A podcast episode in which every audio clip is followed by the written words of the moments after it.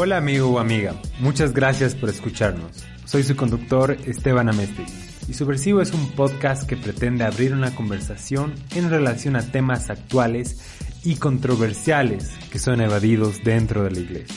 El día de hoy hablaremos con el periodista David Chiri sobre la reciente crisis que vivió Bolivia y cómo fue el accionar de la iglesia en medio de todo esto. David Chiri recibió formación cristiana y teológica en la Comunidad Cristiana Universitaria, CCU, a través de varias capacitaciones locales y nacionales.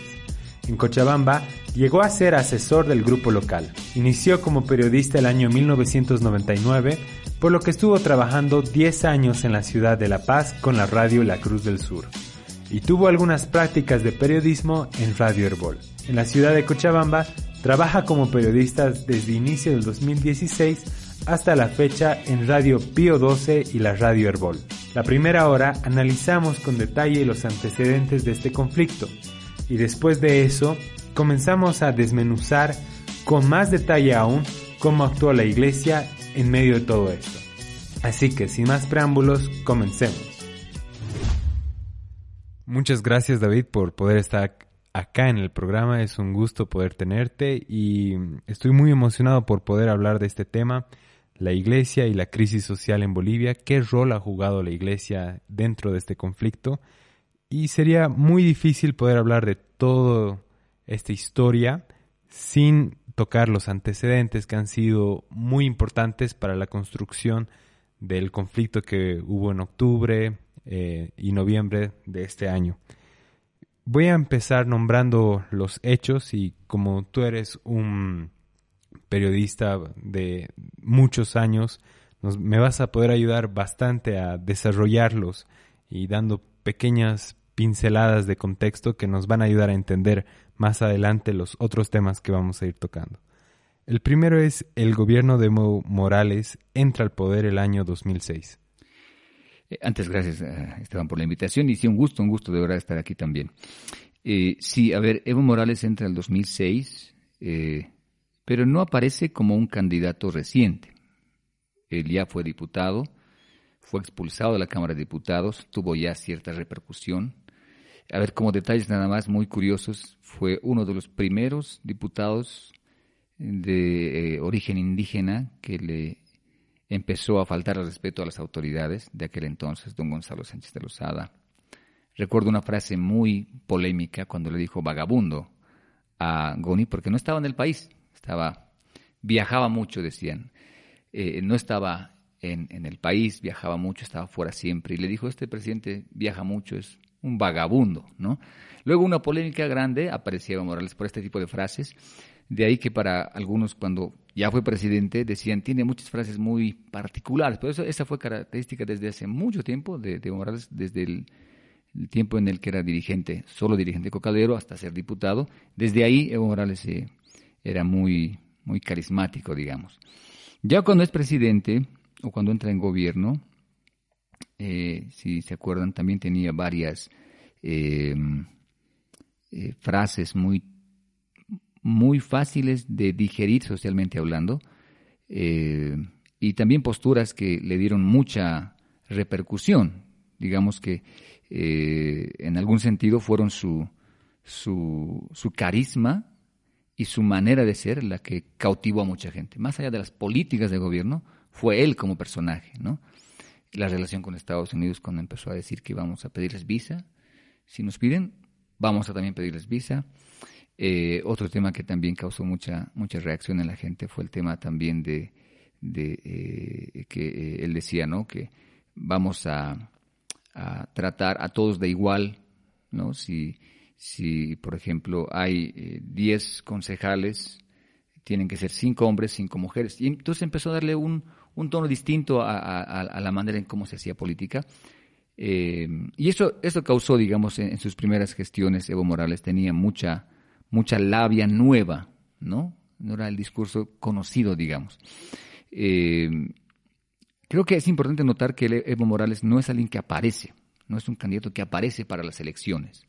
Era alguien que venía con historia desde los sindicatos como dirigente, diputado y logra luego ser presidente. Entonces tiene un recorrido que de un tiempo a esta parte no se ha visto en otros actores políticos, ¿no? Es decir, hay pocos políticos que aparecen de a poquito, ¿no? Es decir, gente que ha invertido su vida en hacer dirigencia, en hacer política. Eh, es distinto decir a alguien que se lo ha invitado para ser candidato y ahora es presidente. Es muy distinto eso.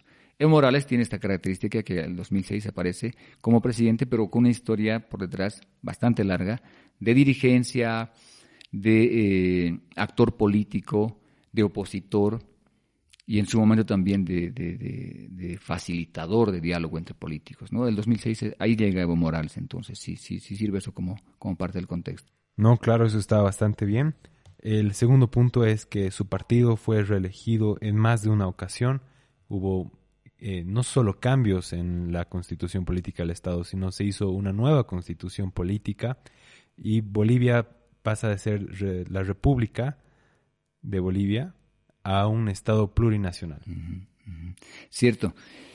Em, bueno, es uno de los grandes aportes, digamos, de, del ingreso de Evo Morales y toda esta generación eh, y este grupo de políticos que estaban por detrás de los políticos más visibles.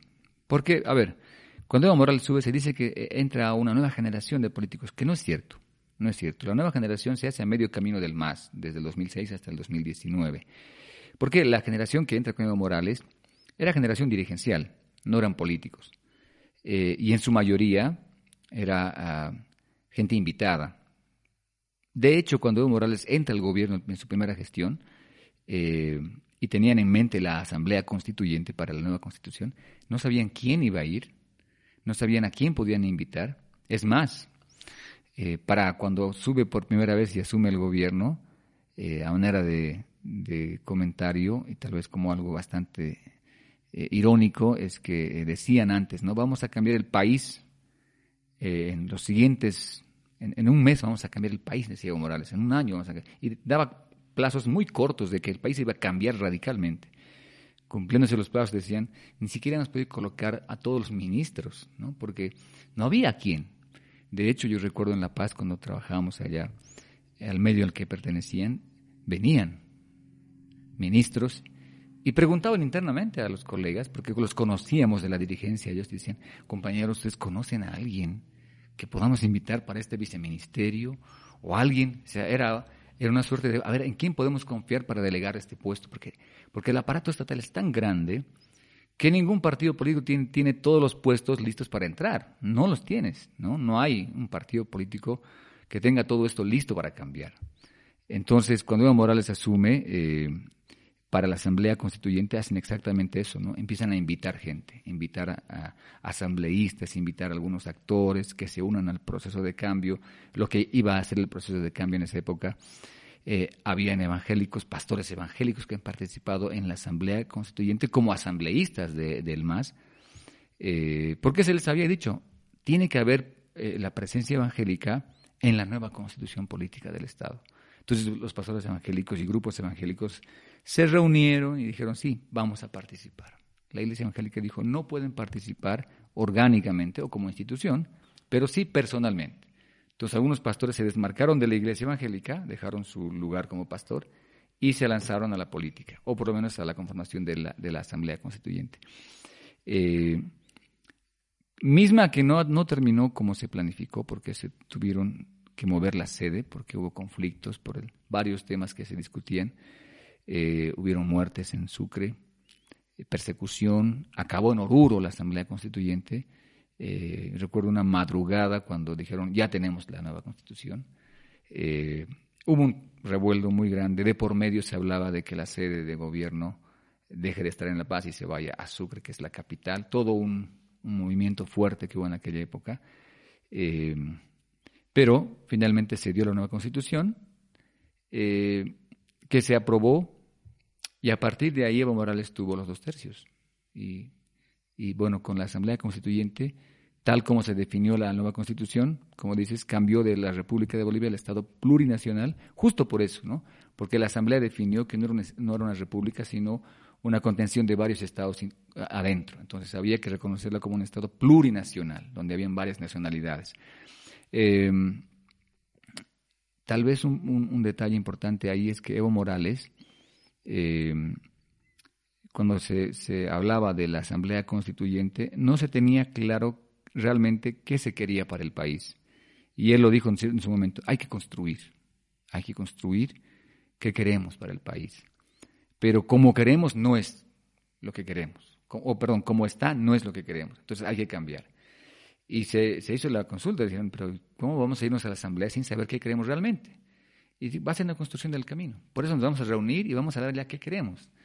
Y era, para muchos analistas y los políticos, era loco, era una idea loca, sobre todo para los más conservadores, decir, ¿cómo vamos a ir a asamblea constituyente sin tener claro qué queremos de país? Pero realmente fue, creo, lo más acertado. Porque ir con una idea clara ya no era ir a dialogar, era ir a imponer lo que se había preparado. Entonces en la asamblea sí se discutió, se aportó.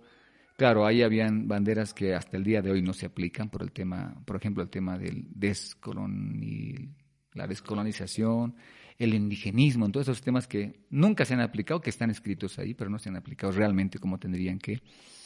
Eh, la convivencia en el tema del medio ambiente, que también está escrito, pero que no pasa.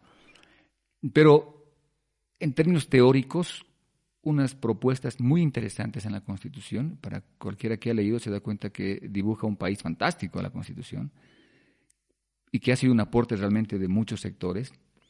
Tienen sus vacíos legales, como hemos visto, por ejemplo, para lo del 21F, eh, pero que también hay, hay muchas riquezas ahí en la nueva Constitución ¿no? que se han dado. Y eso es un detalle interesante que se, se ha dicho, vamos a ir a construir, vamos a ir a construir lo que queremos para el país.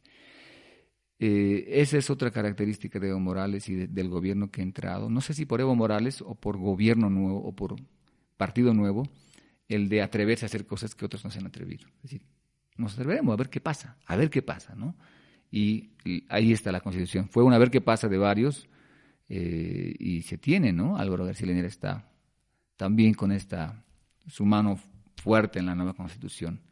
Y a muchos no les gustaría notar la presencia de su perspectiva, pero está ahí, está ahí porque ha sido uno de los que más ha empujado también para que varios temas se, se eh, eh, eh, bueno, integren por lo menos la nueva constitución. El siguiente punto es justamente uno bastante controversial y que muy directo, un vínculo muy directo con todo lo que pasó ahora, es el referendo del 21 de febrero del 2017. Mm.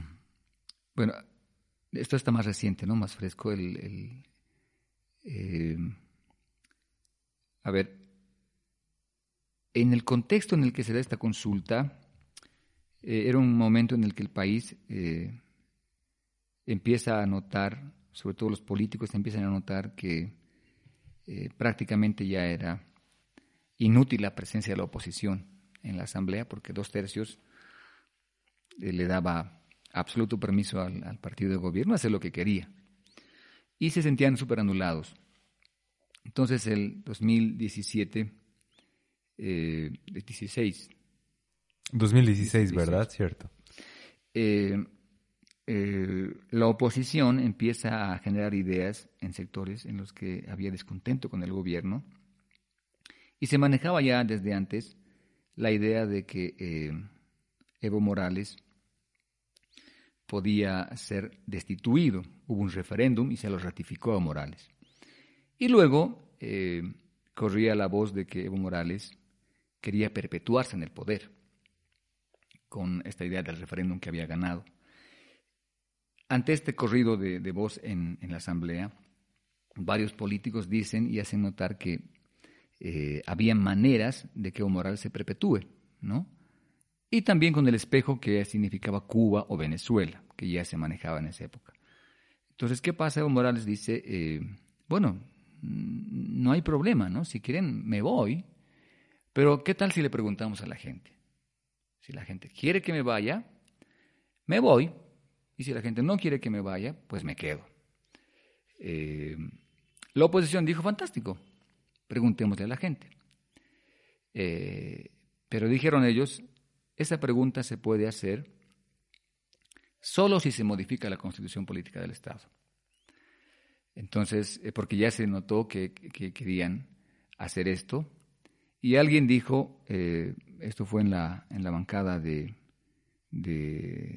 bueno, en el equipo de Tuto Quiroga en aquella época, eh, dijo, no, lo que Evo Morales quiere no es realmente preguntar sobre la reelección, él quiere abrir la Constitución para tocar otros temas. Y realmente había intención del MAS de tocar otros temas, pero que estaban en la Constitución. Entonces, se empezó a discutir bastante sobre qué se va a preguntar y qué se va a modificar en la Constitución. Entonces, al final hubo una discusión bastante ardua en, en la Asamblea y lo que se quedó es que solo se iba a preguntar sobre el tema de la reelección. ¿Quiere usted que se modifique la Constitución para ver si hay posibilidad de una reelección? Porque si se tocaba, si se dejaba la pregunta, ¿está usted de acuerdo en que la Asamblea Legislativa convoque a una Asamblea Constituyente para modificar la Constitución, solamente así, se dejaba abierto el, tema o, la puerta para que se pueda modificar cualquier otro aspecto de la Constitución. Y eso es lo que los opositores no querían. Así que eh, se tocó específicamente este tema, porque habían otros temas en la, en la mesa, en, la Asamblea en esa época, que, eh, por ejemplo, el tema del centralismo. El, el MAS quería cerrar algunas puertas que quedaron abiertas con el tema del centralismo y las autonomías.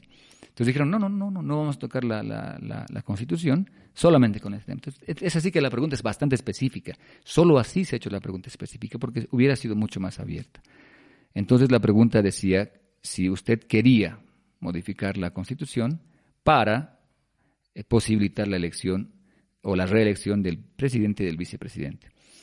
Eh, en ese contexto se da la, consulta, no, no se da solamente en el contexto de una reelección, sino en el contexto de abrir la Constitución. El tema de fondo era abrir la Constitución, y ahí es que se, que se cuela, digamos, el tema de la reelección y se abre esta consulta. Entonces, cuando Evo Morales pierde, es bien curioso que se ha dicho en varios medios, se han eh, vuelto a escuchar, ver los videos del propio Tribunal Supremo Electoral donde dice, ¿no? Si si dice no, usted está diciendo que no queremos reelección y le explican a la gente.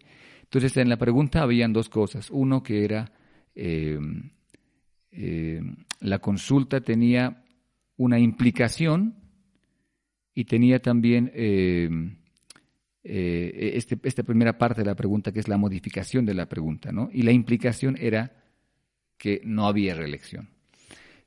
Pero cuando Evo Morales pierde, ellos aluden directamente a que no se ha modificado la Constitución. Entonces no estamos transgrediendo ningún, no estamos desechando el voto de nadie porque la gente votó para que no se modifique. Pero la implicación, la gente votó por la implicación, no por la pregunta primera, o la primera parte de la pregunta. Bueno, ahí pierde Evo Morales y lo que se tiene después es eh, toda la campaña que viene eh, en función de, de no respetar el voto de la, ciudadanía, el, movimiento del 21F. De hecho, un partido político va a la campaña con este eslogan, ¿no? Del 21F. Bolivia dice no. Precisamente, eh, otro de los antecedentes también muy recientes es el de la candidatura de Evo Morales a pesar del 21 de febrero. Sí. A ver, han habido como dos hechos ahí que eh, le han dejado un sabor de a la población y a todos creo de que eh, no se respetaba la norma, porque incluso eh, se pidió a organismos internacionales que intervengan, ¿no? que no podía presentarse. Pero para presentarse Evo Morales lo que hace es justamente recurrir a la normativa. Y pasa que el MAS había previsto todo esto. Si, perdemos, si ganamos, eh, la pregunta del 21F, eh, ¿cuál va a ser la otra vía? La otra vía era abrir la Constitución. Y de hecho, ya se había hecho todo un lobby interno en el MAS y con los sectores sociales, incluso empresariales. Y esto no lo, no lo estoy inventando, realmente esto ha pasado y cualquier eh, dirigente social o de alguna entidad lo puede corroborar porque se ha hecho un lobby con los sectores sociales y empresariales para saber si podían apoyar a una convocatoria a la Asamblea Constituyente. Es decir, si Evo Morales perdía eh, de manera mucho más abrupta el 21F y no se encontraba manera por el lado del voto, se debe encontrar la manera a través de la Asamblea Constituyente. Es decir, si el Tribunal Constitucional no le decía a Morales, sí, es un derecho humano la reelección, si se encontraba, de, repente esa puerta no se abría, ellos iban a encontrar la otra manera y la otra vía era, convocar una asamblea constituyente. De hecho, eh, estaba hecho el lobby, los eh, sectores sociales, políticos, empresariales ya sabían que se podía convocar una asamblea. Y habían gente que dijo, sí, estamos dispuestos, porque habían varios temas que se podían volver a tocar en la asamblea constituyente que a varios sectores les interesaba.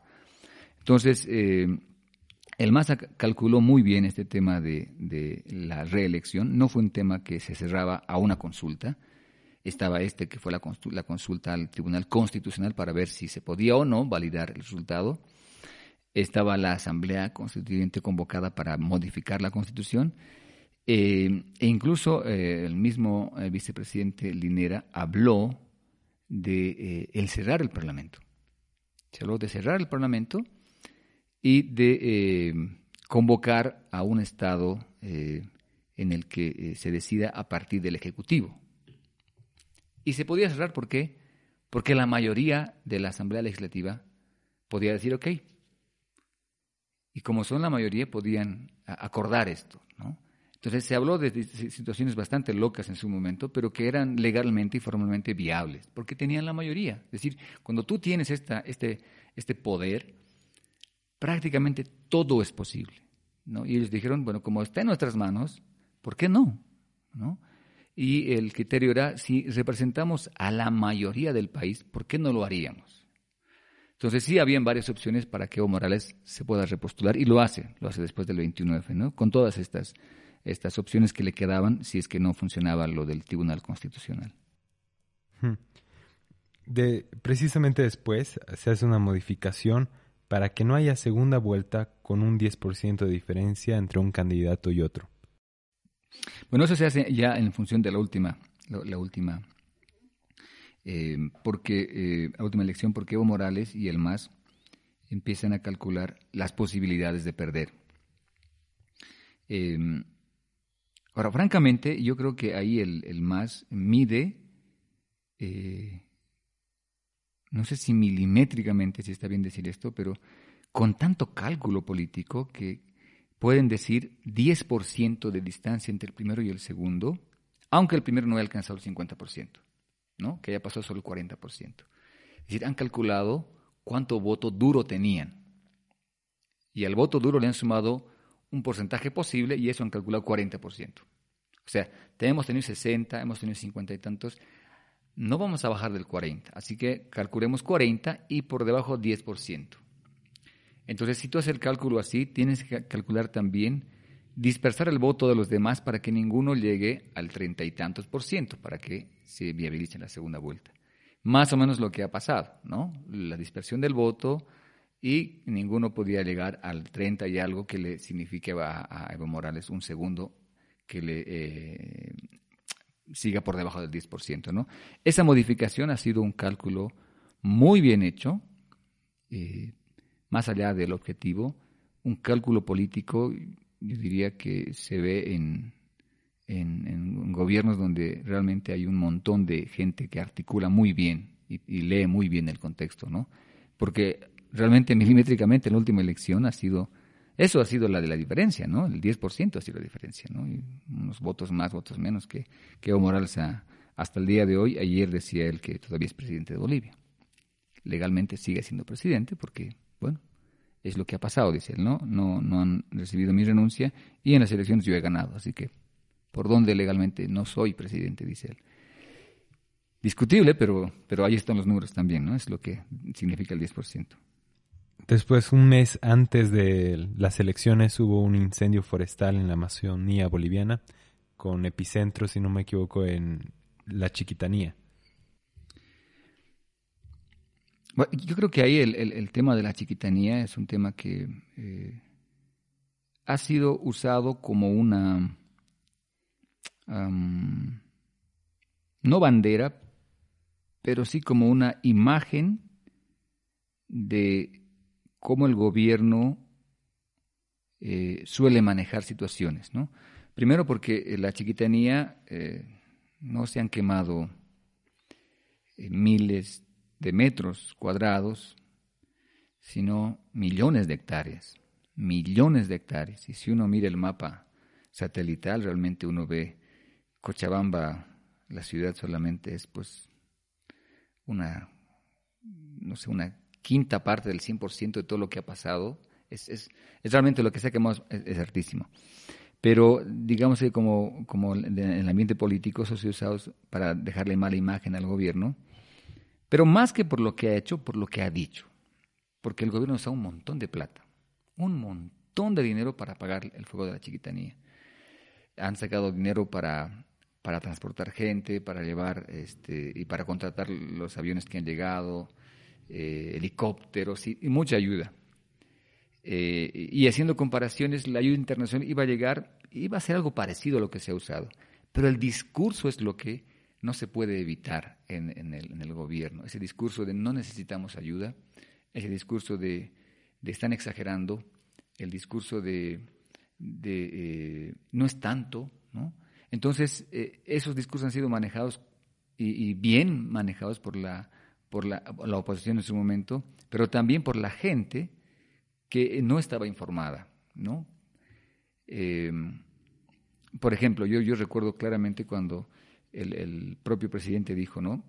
Ok, nos estamos reuniendo con los sectores que están siendo afectados y vamos a poner tanto dinero para que llegue tal, tal, tal, y de acuerdo. Eh, en ese proceso eh, hay gente que decía, pero recién vienen a apagar el incendio, recién tarde, cuando ya estamos casi un mes, ¿no? Eh, pero el proceso es el siguiente, ¿no? Cuando empieza un incendio así, el primero que tiene que atender el incendio es el municipio, luego la gobernación y luego el gobierno central. Solo cuando la gobernación dice, esto ya ha rebasado mis capacidades, necesito ayuda del gobierno central, ayuda. Cuando el gobierno central dice, no puedo con esto, pide ayuda internacional, se declara estado de emergencia, el estado general de emergencia o de desastre, como se pedía. Eh, pero era eh, jugarse, porque habían dos cosas, ¿no? El gobierno podía decir, ok, estado de, estado de, emergencia o de desastre cuando tiene plata.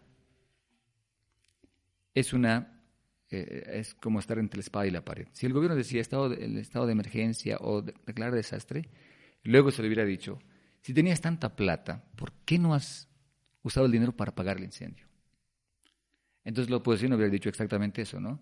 Prefiere gastar en canchitas que en apagar los incendios, ¿no? Y cómo se guarda su plata para sus, eventos y no gasta en apagar el incendio. Y tiene que pedir a otros ayuda. Entonces, el gobierno dijo, no, no vamos a dejar que usen ese argumento. Y empieza él a gastar plata en el incendio y no pide ayuda. Intentando eh, mantener una imagen de hemos controlado, nosotros hemos salvado a la chiquitanía, pero no les alcanzó, porque el discurso que se manejaba era tan fuerte de no llega la ayuda, el discurso de hay asentamientos ilegales, que son los del MAS que han venido a, instalarse en este lugar, y realmente lo que hay es, y claro, es que también fue, fue acompañado, si ustedes se acuerdan, sobre esta ley de la ampliación de la frontera eh, para el tema de la agroproducción. Eh, eso ha sido un destape total, digamos, de la molestia de la gente. Han dicho, ah, es que ellos quieren aprovechar por el tema. Pero si miramos bien, ¿a quién le iba a beneficiar la ampliación de la frontera? No eran a cuatro, veinte familias que van a ir allá. En realidad esa, ampliación de la frontera le beneficia a los empresarios, a las grandes empresas que requieren pues de miles y miles de hectáreas para, para hablar de, expansión de la frontera agrícola. ¿no? Si no fuera así, ¿por qué el gobierno actual que, ha estado en la lucha por la chiquitanía y toda la gente que está detrás de esto, hasta ahora no ha derogado el decreto que se ha pedido. Deroga al presidente bueno, se ha deroga el decreto de ampliación. El gobierno de transición actual, que ha hecho varias modificaciones de leyes y ha, promulgado unas leyes, no ha derogado este decreto. Si fuera real el tema este de la ampliación, por los indígenas, por la gente, entonces ya se hubiera derogado el decreto. Pero no se ha derogado, ¿por qué? Porque es un tema empresarial por detrás, es un tema de los grandes empresarios. Solo como detalle, en Pando ya la gobernación ha hecho convenios ya con los empresarios justamente enmarcado y amparado por esta ley. Como hay una ley que permite la ampliación, ya, tantos metros para, para esto, y obviamente no lo va a hacer el municipio y la gobernación, lo van a hacer los empresarios. Entonces se está dotando de tierras justamente bajo este paraguas que da esta ley, que no está abrogada. no está abrogada, porque se decía que esta ley es la que permitió el incendio de Chiquitanía. Claro, porque esta ley decía se permite el chaqueo. Entonces, justo porque han empezado a chaquear, eh, se ha incendiado la Chiquitanía. Es la culpa de Evo Morales y su ley. Llegaron periodistas de varios puntos del, mundo, estos medioambientalistas, para, para ver la ley. Evo Morales intentó decir que la ley no era de su gestión, era una de, gestión de Banster cuando él, dio justamente la ley. Claro, Evo Morales modifica la ley y dice que se amplía eh, para el desmonte y hablaba de tierras comunitarias. Evo Morales amplía tierras comunitarias, pero además también le amplía en Santa Cruz y en Panto. Entonces, sí había modificación, pero en esencia el, problema era eh, eh, el discurso. Y yo aquí noto que es tan importante la manera como se puede manejar un discurso político. Y ese discurso le ha fallado montones de veces algo a este gobierno, bueno, a la gestión pasada, eh, que eso ha sido, el, porque en, esencia se ha gastado un montón de plata, montón de dinero en apagar el incendio. Es decir, ese avión, el alquiler costaba por día un montón de dinero y estaba días, ¿no? Fue a Tarija, porque hubo un incendio en Tarija, también atendió el incendio en Tarija, en la Chiquitanía, otros aviones. Bueno, no alcanzó por la cantidad, porque creo que algo que no hizo el gobierno fue atender a tiempo. Pero eh, se atendió, tal vez eh, en términos más específicos, eh, no se usó todo lo que se debió usar, justo por este mismo criterio, ¿no? De decir, podemos hacerlo nosotros. Eh, luego la gobernación de Santa Cruz mostró que se podía hacer desde tierra, que fue lo último que hicieron los expertos, porque también se llamó a los expertos al final. Y los expertos dijeron que había que tener el incendio desde tierra haciendo zanjas para evitar que el fuego pase a otros sectores.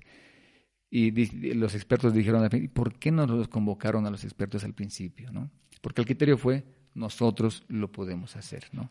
Y eso, eso dejó mal parado al, al, gobierno del MAS Evo Morales. ¿no? Eso en cuanto a, la chiquitanía. Después, para comprender mejor la crisis, podríamos explicarla a partir de estos momentos claves. Quizás se podría mencionar varios, y así encerramos una sola etapa. Por ejemplo, la primera fue un fallo en la transmisión de los resultados electorales preliminares, TREP. Después se efectuó una denuncia eh, por un posible fraude electoral o una manipulación en los resultados. Se anuncia que no habrá segunda vuelta por una diferencia mayor al 10%. Los bloqueos se intensifican. Eh, la población empieza a salir a las calles a reclamar o defender su voto los enfrentamientos entre militantes del MAS y los manifestantes también se intensifican y las organizaciones de Estados la Organización de Estados Americanos se hace cargo de una auditoría de las elecciones. sí, son como resume bien ¿no? el, contexto de, desde las elecciones del pasado 20 de octubre. Eh, pero antes de las elecciones ya se veía venir un, un conflicto en el país porque eh, esta pregunta eh, daba vueltas en la Asamblea y en los sectores sociales. Si Evo Morales pierde, ¿va a dejar realmente el gobierno?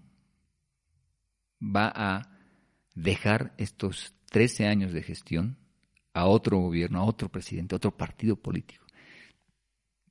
Porque la pregunta original era, ¿quién va a asumir? Pero cuando llegamos a octubre ya habían, ¿se acuerdan? Tres candidatos visibles estaba Carlos Mesa, Óscar Ortiz, estaba, bueno, estos otros políticos que eh, fueron parte también, hablamos de Víctor Hugo Cárdenas eh, y otros, incluido el, pastor evangélico eh, Yun Chung. Eran la oposición, digamos, que se, que se veía y habían candidatos. No, no, en algún momento se dijo no hay, pero a la hora de la verdad se, se promovieron y estaban ahí para el 20 de octubre. Entonces ya no era quién se hace cargo, sino era, va a dejar realmente Evo Morales.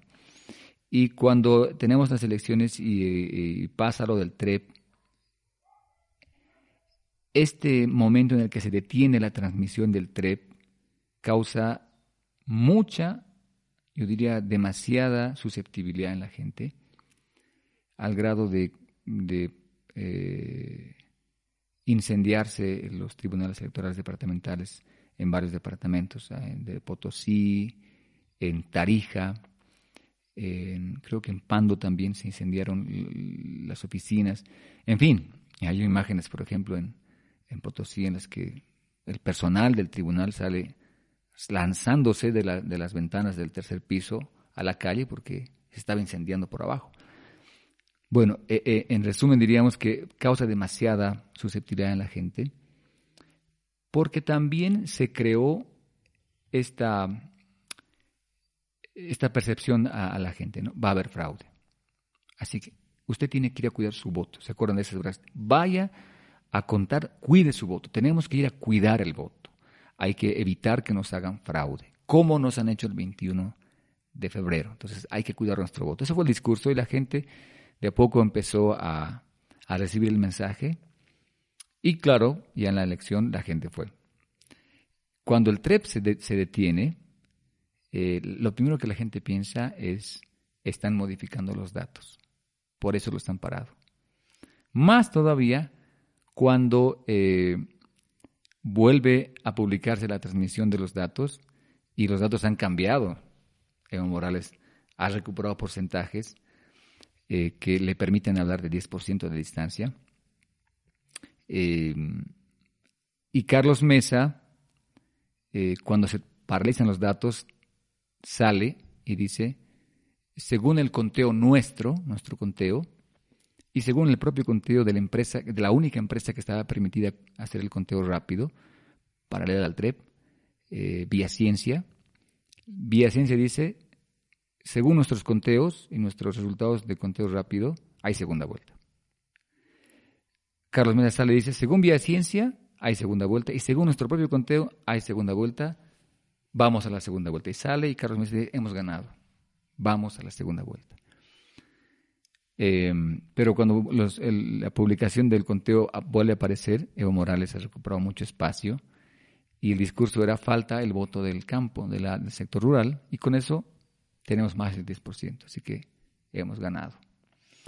Eh, y Evo, incluso, Evo Morales, incluso antes de acabarse el conteo de votos, agradece y dice gracias por la confianza, porque con esos votos que nos faltan contar estamos seguros que hemos ganado, así que gracias, otra vez hemos ganado y estamos otra vez en gestión. Entonces fueron dos discursos radicales, uno que decía ya estamos en la segunda vuelta y el otro que decía ya hemos pasado el 10%, así que somos otra vez gobierno. Pero el conteo no había terminado del TREP. Pero lo más interesante es que eh, cuando se habla del TREP, es el conteo rápido no oficial.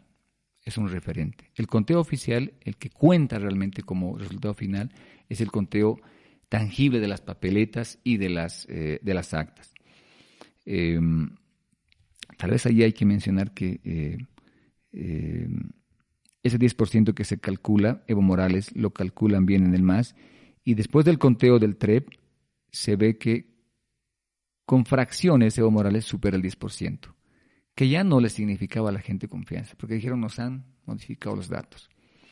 Lo que no se decía a la gente es que se modifiquen o no en el TREP, no significaban el conteo real o por lo menos el, el legal, si quieren ustedes. Era solamente el, el, conteo de votos y el conteo rápido. ¿Que debería reflejar lo real? Sí, debería. Pero que realmente eh, no, no era lo que iba a definir. Ahora, Decir esto es entrar en una trampa también porque estos votos no son conteos de boca en boca, son imágenes de las actas, son fotografías de las actas, por lo tanto no debería de haber variación, no debería. Mucho en el detalle, de repente por una mala imagen o el mal encuadre de, una, de un acta que no se ven los detalles del informe, las observaciones, podría pasar. Pero serían mínimos los, las diferencias entre los votos del TREP y el conteo final.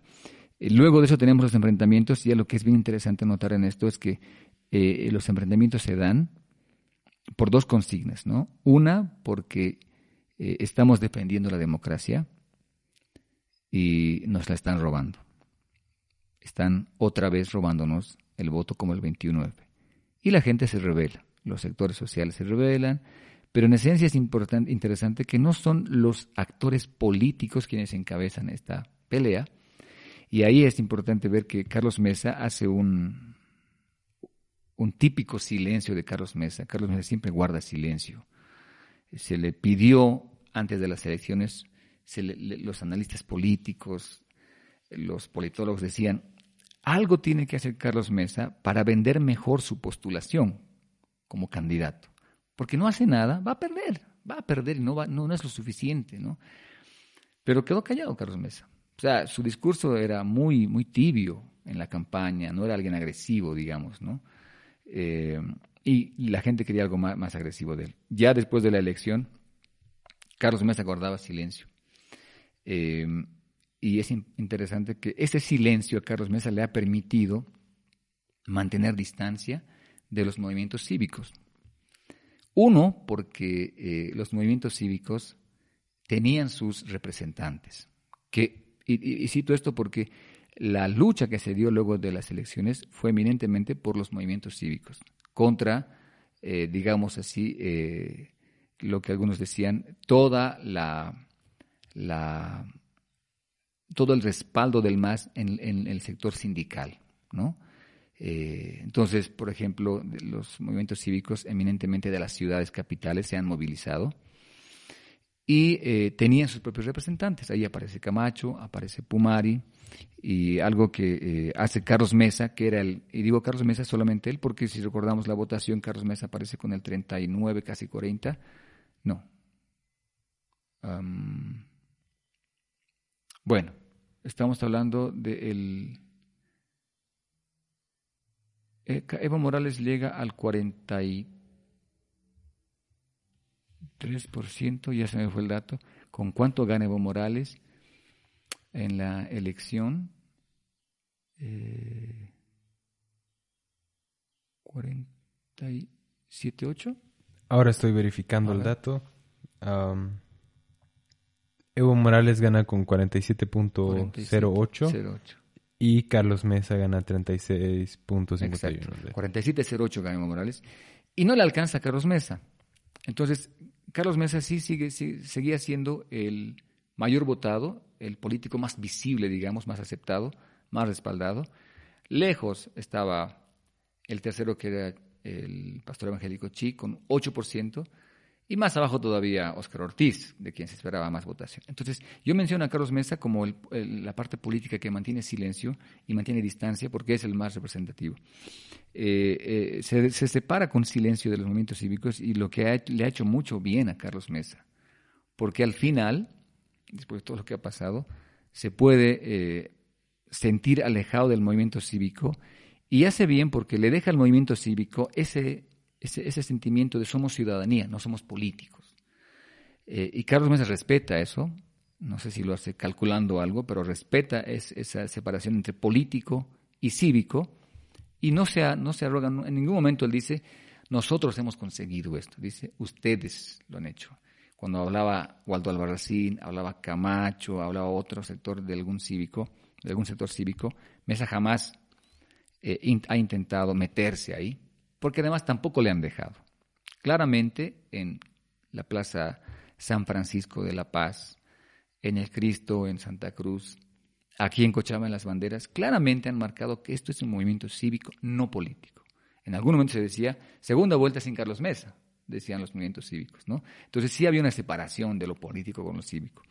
Y Carlos Mesa mantenía un silencio ahí que le ha servido de mucho para lo que después se vino también. La OEA aparece ahí y, dice, eh, que em, podía hacer una auditoría, más bien el gobierno le pide a la OEA, el gobierno de Evo Morales le pide a la OEA para que haga esta auditoría, y al principio los sectores eh, que habían levantado todo el conflicto, incluidos los cívicos, e incluidos los partidos políticos que eran los actores más importantes, resuelven em, no aceptar porque no confiaban en la OEA, porque si nos acordamos de inicio, Almagro respalda que Evo Morales participe en las elecciones, aunque había perdido una elección. Textual, Almagro dijo, unas elecciones sin Evo Morales son impensables, ¿no?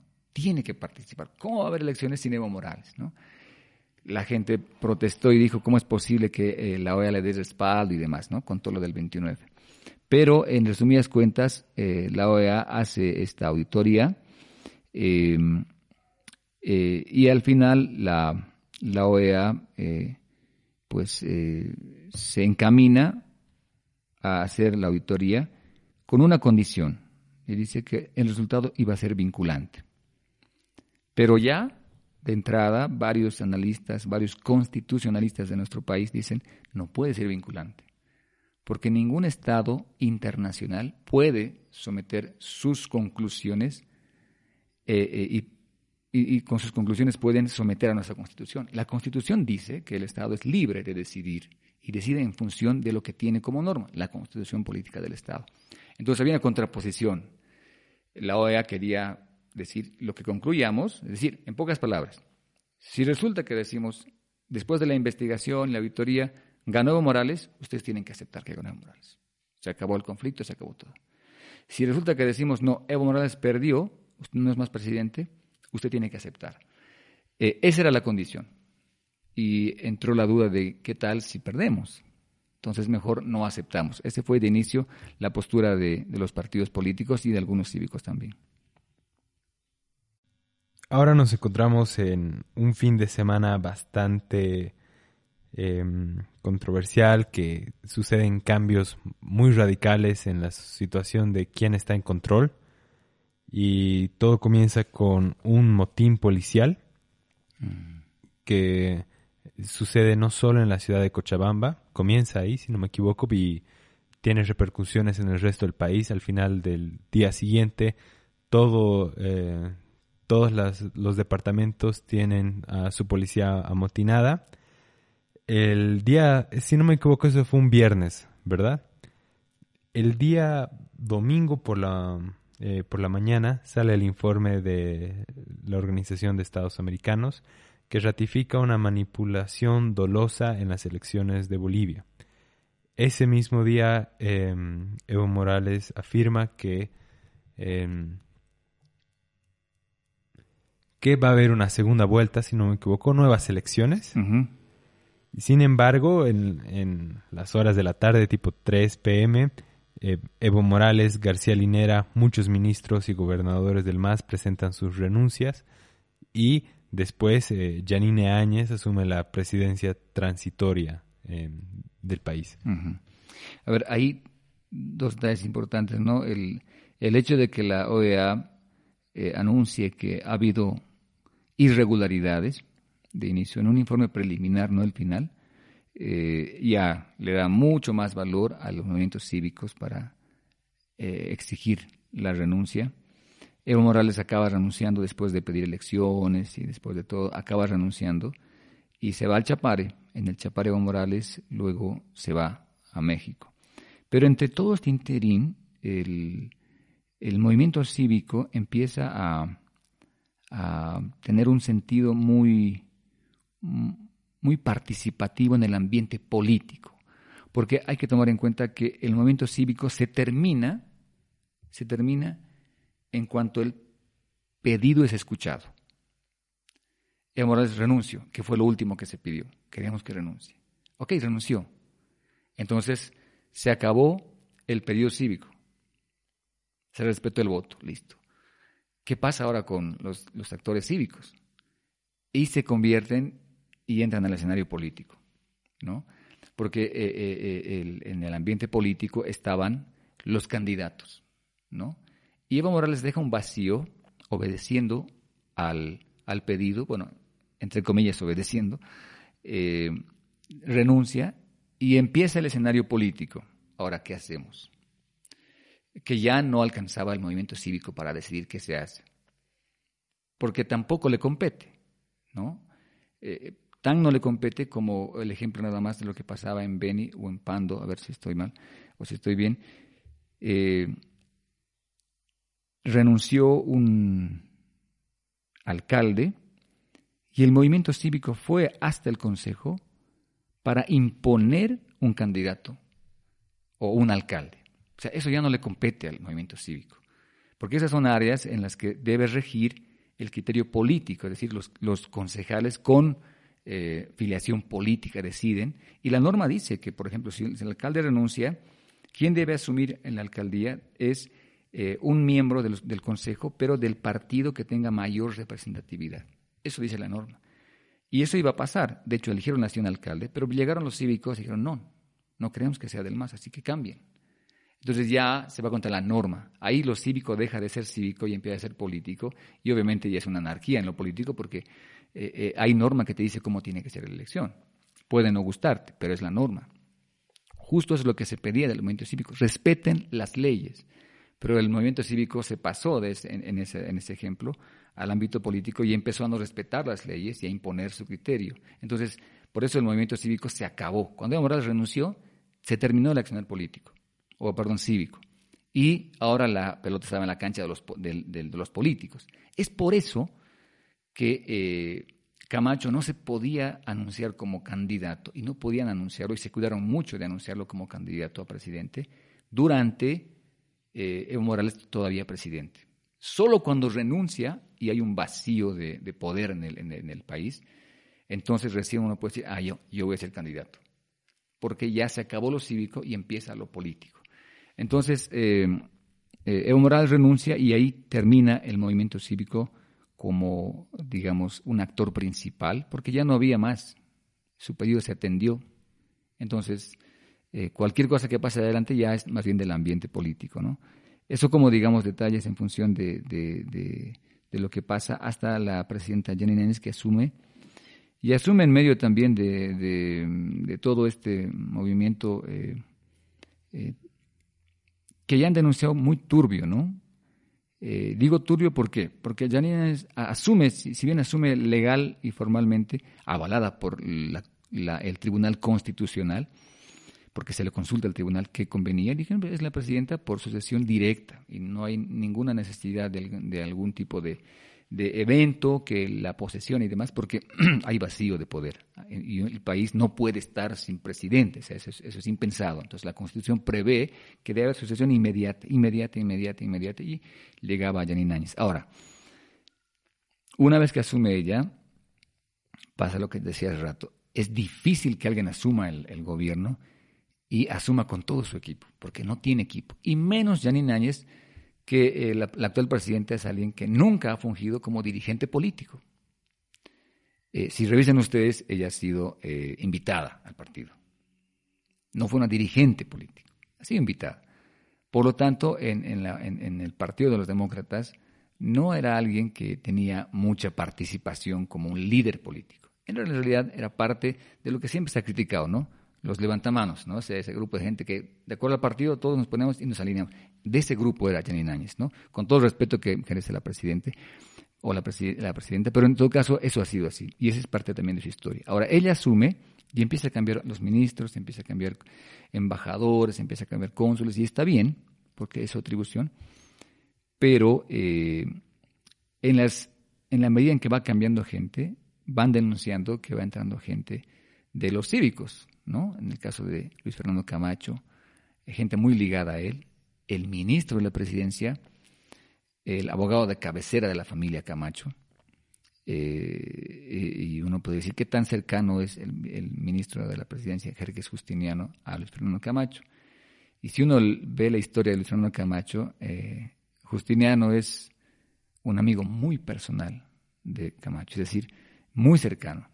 ¿Qué hace un ministro de la presidencia eh, siendo amigo de Camacho, quien ha gestado, digamos, uno de los gestores de la renuncia de Morales? Entonces, es demasiado obvio como para pensar que es una casualidad, ¿no?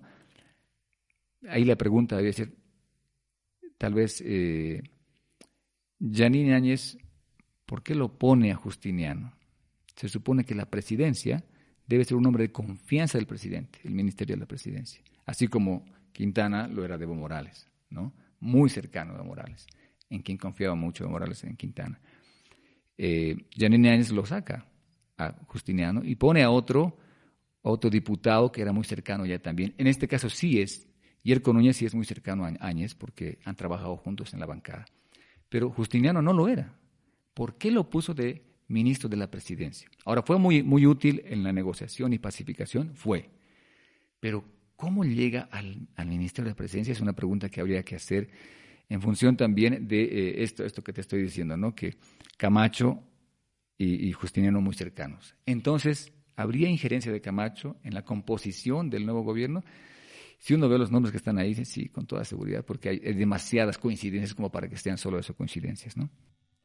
Claro. Y esa pregunta en dónde acaba lo cívico y, empieza lo, político, ¿no?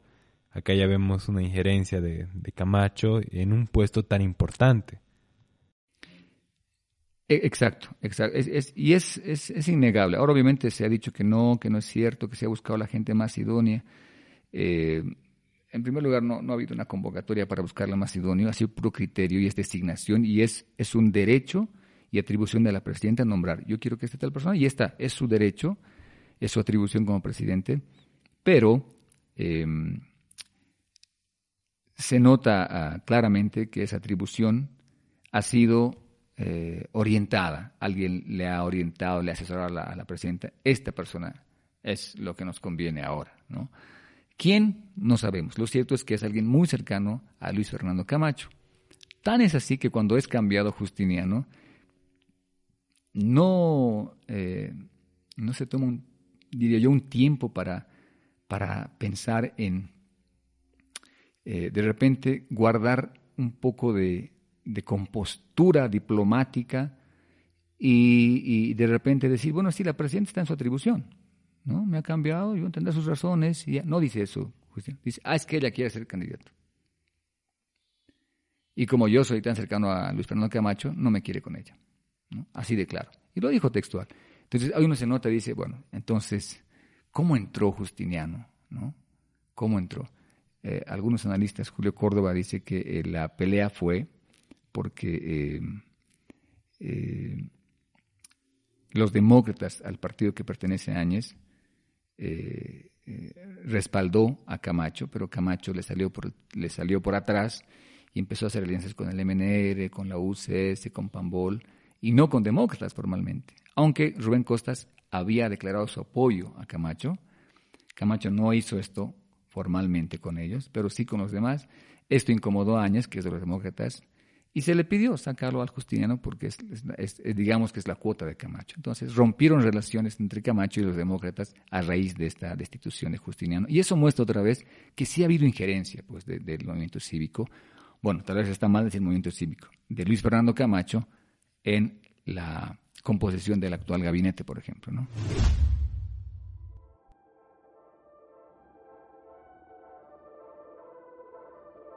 Como cristiano subversivo es normal sentirse solo, pensar diferente, cuestionarse las cosas, hace que uno sea rechazado, incluso dentro de la iglesia. Pero déjame decirte que hay un montón de personas como nosotros, solo que estamos dispersos. Es hora de unirnos y descubrir juntos cómo podemos cambiar las cosas.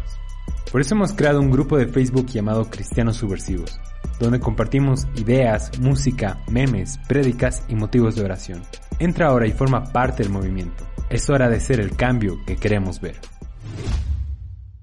Aprovecharemos que estamos hablando de Luis Fernando Camacho, el quien ha sido el líder del movimiento cívico por Santa Cruz. Creo que ha sido una persona a, quien muchos hasta han llegado a decir que es cristiano, por más de eh, cristiano evangélico, por más de declararse cristiano católico. Y ha utilizado mucho la Biblia, la oración, o al menos eso, eh, eso ha querido presentarlo a la, a la, población y en sí a la iglesia. Y creo que en, en algún momento, por ejemplo, eh, dijo, voy a llevar la Biblia y la carta de renuncia a Morales y se las voy a, voy a traer la Biblia de nuevo al, al, Palacio de Gobierno. Entonces acá hay una, una especie de espiritualización de un conflicto social.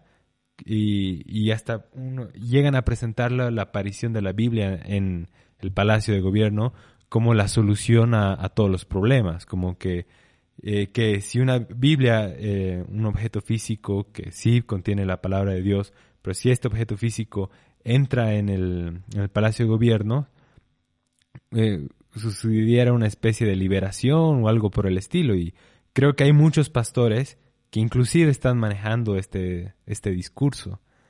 Entonces, eh, valdría la pena analizar cómo eh, este personaje, Luis Fernando Camacho, está utilizando este, este recurso político que no es, no es nuevo. Siempre los políticos han buscado manipular a la iglesia o a un sector que contiene mucha población, donde hay muchos líderes de opinión y que lastimosamente eh, una y otra vez demostramos ser eh, muy fáciles de, manipular. Sí, yo creo que ahí hay como dos aspectos muy importantes que has notado. Uno, el, hecho de que se maneje esta imagen, cuál es el objetivo, si es espiritualizar o no, y el otro que la iglesia de repente es demasiado fácil de cautivar, ¿no? Em, bueno, la iglesia, por decir los fieles, ¿no? Me refiero a, la gente, la gente creyente. Eh, a ver, si, si hablamos de Luis Fernando Camacho y el uso de la Biblia, en varios momentos él no solo ha, se referido a la Biblia, sino a Dios propiamente. Y en su momento dijo, Dios va a volver al palacio, ¿no? Eh, y ahí había que preguntarse, ¿Dios dejó palacio? ¿En algún momento Dios dejó palacio? Y hay gente que dice, sí, pues porque se, adoraba a la Pachamama, se hacían las denominadas las coas y todo esto. Así que Dios salió de palacio. Yo más bien me hago una pregunta. ¿Alguien tiene el poder para echar a Dios de algún lugar? Mm. Eh, y creo que eh, no. categóricamente podría decir yo que no. Nadie tiene el poder de echar a Dios de algún lugar. De ningún lugar. Em, eso por un lado. Y entonces esta figura de, Camacho usando la Biblia o, la, la, la, la, presencia de Dios en la asamblea, en el palacio quemado, incluso el que se ore en los cabildos, ha sido algo súper novedoso, pero además ha sido algo que eh, se ha tomado como un, eh, como un efecto eh, muy, bueno, como un, símbolo más bien, que tenido un efecto muy empático en la gente, ¿no? Es decir, están orando, están rezando. yo pienso, y me animo a ser un poco atrevido en esto, creo que cuando uno hace este tipo de movimientos políticos, porque al final acabó siendo político eh, Camacho. Em, a ver, si pensamos que Camacho hubiera calculado todo y ha hecho un uso manipulando el criterio de la gente que tenía este común denominador, y este es el aspecto. Cuando tú haces una campaña política, o quieres manipular a la gran mayoría, tienes que buscar algo en común en todos. Así solo puedes llegar a la gran mayoría. ¿no? Si tú vas a un lugar donde el sol está con lo más fuerte y, tú ves que no hay agua, lógico que vas a jugar con el tema de la sed. ¿no? Y si llevas agua, tienes muchos puntos a tu favor. Pero si llevas sombreros o paraguas, un término medio, ¿no? porque sí te quitas el sol, pero lo que la gente tiene es sed. Si tú llevas, por ejemplo, este, vas a vender helados, sí te haces un negocio, ¿no? Pero no eres el salvador, ¿no? Provees, pero no eres. Entonces hay que jugar con el, aspecto que la gente puede eh, asociar a dos cosas. Uno, me lo está dando gratis. Y dos, sabe lo que necesito. Y este tema si pensamos que fue calculado por Camacho y todo el equipo, porque no fue solo, eh, para la gente que piensa que llegó solito hasta aquí, no es cierto, y no llegó recién, es un hombre que ha caminado en la política hace tiempo ya. Eh, muy ligado a Branco Marinkovic, a Rubén Costas, era la, oposición en Santa Cruz a Rubén Costas, eh, Branco Marinkovic había dos, dos posturas y ganó Rubén Costas, en la gobernación me refiero. Pero a ver, si pensamos que Camacho hubiera calculado esto, tendríamos que decir que ha usado este, este aspecto común en la sociedad boliviana y en particular cruceña, el tema religioso. Pasa que en nuestro contexto uno no quisiera admitir, pero hay tanta iglesia evangélica, tanta iglesia evangélica y tanto creyente no comprometido. hay gente que va a la iglesia domingos dos veces al mes y medio mes no es evangélico y o es católico o un, alguien que conoce a Dios y no profesa nada más. Dos meses después otra vez es.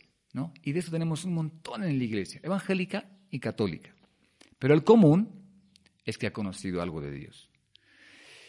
Em, políticamente hablando, no se podía tener un argumento contra el gobierno, porque estructura política no hay contra el MAS, una estructura así de pesada, ¿no?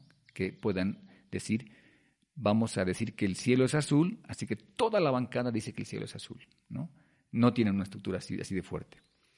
Eh, por otro lado, como propuesta de gobierno, tampoco. Porque incluso antes de las elecciones, los propios candidatos y partidos políticos no proponían un cambio radical para el país. Eran cambios muy, muy, eh, digamos así, eh, someros, muy superficiales, digamos, muy disimulados y, traían a la mesa temas, por ejemplo, como el pastor chino, vamos a hacer con el tema de la homosexualidad y estos temas que no son pues los temas realmente de, que le interesan a la gran mayoría del país. No, no, digo que sean temas que no hay que tocarlos, pero la gran mayoría del país está, pensando en otra cosa, ¿no? Tan es así que, por ejemplo, bueno, volviendo al tema, eh, si, Camacho hubiera calculado esto, ha, usado un, aspecto realmente muy eh, eh, artífice para todo esto, ¿no? Y es el tema religioso. El tema religioso. En eso la sociedad eh, tenía donde agarrarse, y más para esto segundo que estoy diciendo, que es un argumento contra el gobierno, ¿no? Si algo ha tenido flaco este gobierno ha sido este tema, ¿no? De jugar con los valores, de jugar con la fe de unos y de otros, iba a tal lugar, decía que era una cosa, iba a todo día, decía otra Se reunía con evangélicos, se reunía con la iglesia católica, se reunía con los de la cosmovisión andina, entonces no había un punto de consenso. Eh, era demasiado ambivalente en esto. Y, y, el movimiento ha usado esto, ¿no? El tema de la, de la religión, de la fe, como la gente necesita eh, una respuesta a todo este problema. Los políticos no nos van a dar la respuesta. Y cayó fantástica la respuesta, así que hay que pedirle a Dios. Ahora, yo no me atrevería a decir si Camacho y toda la gente que oró con él, desde las dirigencias hasta la gente en las calles, eh, lo hicieron de manera deliberada, manipulando, porque no conozco el corazón ni de Camacho, ni de sus dirigentes, ni de otros asesores, ni el propio Jerez Justiniano, pero sí podemos decir a estas alturas, después de todo lo que ha pasado, que en cierto momento se ha manipulado. ¿sí? No sé si al principio fue realmente este el objetivo, pero en, en, la hipótesis que hacía que si fue calculado, se ha usado muy bien el argumento porque la gente necesitaba una respuesta y dos, era un común denominador en la gente. Así que católicos y evangélicos juntos en la calle a orar, a rezar, juntos, no había distancia en eso.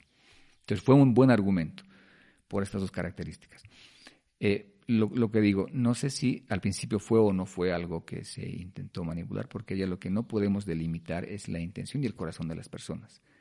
Eso lo sabrá Dios y lo sabe Dios. Pero cuando ha pasado todo esto ya, uno se puede dar cuenta claramente que, eh, han habido intenciones de hacer política. Porque si no, se hubieran mantenido en la idea de eh, no hacer política y de ser solamente un reflejo del, del pedido ciudadano. Pero no ha sido así. Han pasado de lo cívico a lo político.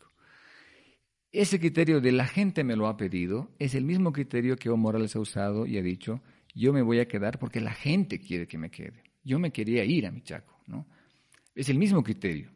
Y ese es un criterio que eh, lo que hace con el líder o con el caudillo es lavarse las manos y le deja la responsabilidad a la gente. ¿Con quién te vas a pelear? ¿Con la gente? No. El dirigente lo que hace es, decir, yo no, no soy yo, es la gente la que me está pidiendo. Lo mismo hace Camacho. Por cierto, lo mismo hizo Luis García Mesa. Dijo la misma frase de Evo Morales. Yo me tengo que ir, pero si la gente quiere que me quede, ¿qué puedo hacer? Me tengo que quedar. ¿no? Entonces, son frases típicas de gente que uno está manipulando. Está claramente manipulando. Entonces, Camacho lo que hace eh, a estas alturas, uno podría decir que ha entrado a la política eh, con estas medias verdades que han manipulado al final. Eh, ahora, el tema de, esta facilidad con que la iglesia, o los, que profesamos una fe, somos fáciles de cautivar, ¿por qué?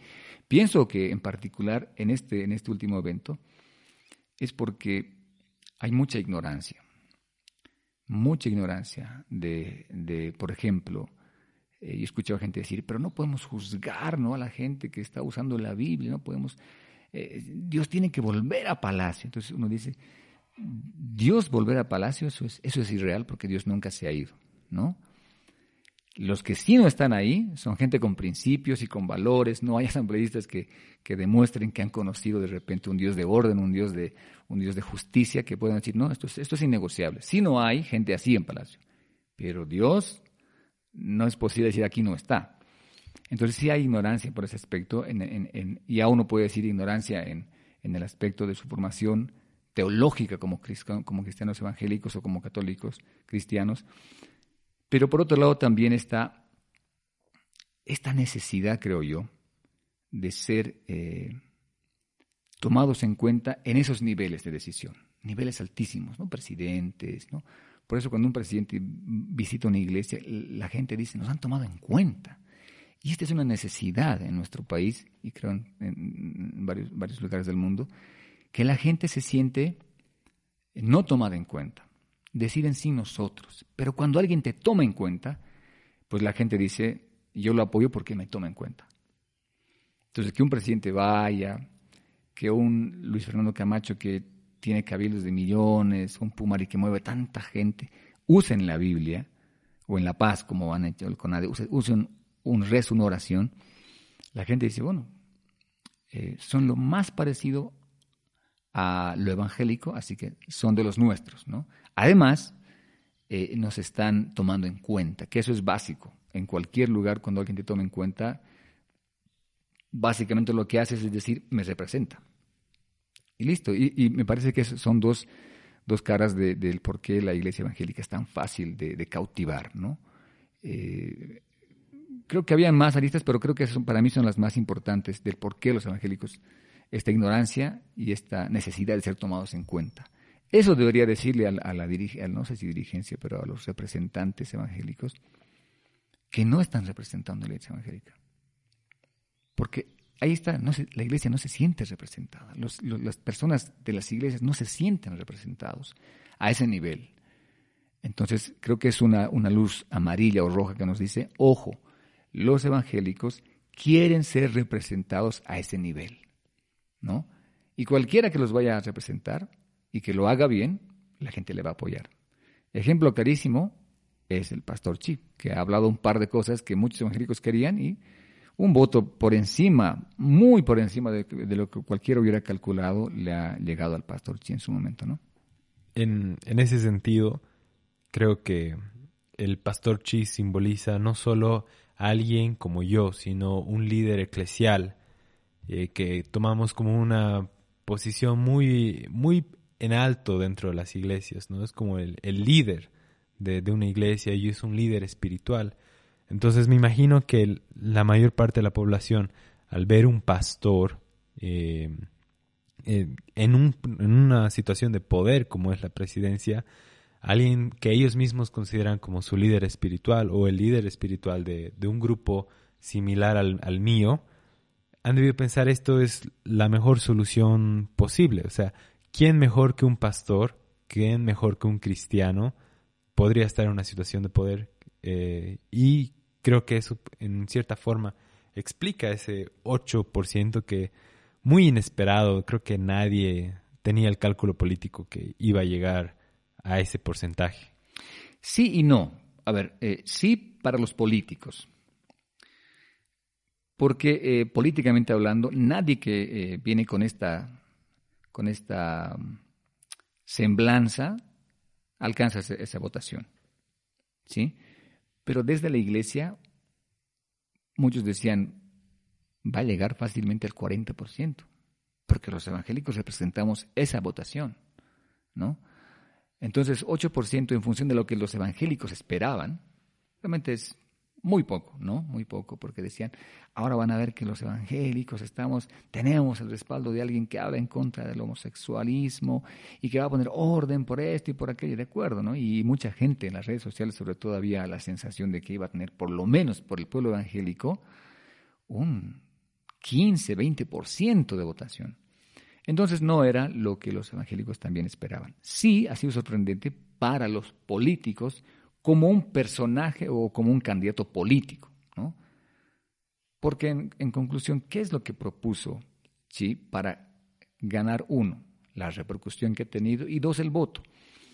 En esencia lo que, ha, lo que Chi ha propuesto han sido eh, temas que no eran de la coyuntura política. Es decir, en la coyuntura política está esto por lo último que, han muerto muchas personas.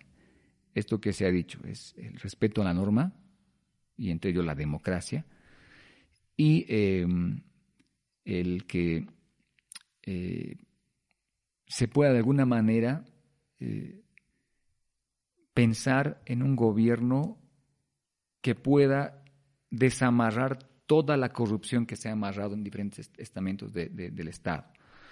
Eh, esa, era, eh, esa, es la pelea de fondo. ¿no? entonces, cuando la mesa de la coyuntura se sacude después de las elecciones, estos temas de la homosexualidad, estos temas de, bueno, todos los demás temas se caen de la mesa y quedan los que a la gran mayoría del país le preocupaban, ¿no? O por lo menos los que se han quedado en la mesa han sido esos. Bueno, no sé si son entre los que le preocupaban o los que se han manipulado para quedarse, pero estos son los que se han quedado. Por eso es que Pastorci tampoco hace ningún tipo de reflexión durante los conflictos y la matanza o lo que él denominado como masacre del informe de la OEA. No dice nada. ¿Por qué? Porque el argumento que él tenía no era sobre esto, era sobre otros temas que eran muy, eh, digamos así, ¿no? Muy, muy, muy colaterales. Parte de la coyuntura, cierto, pero no de la importancia como para movilizar todo lo que se ha movilizado después de las elecciones.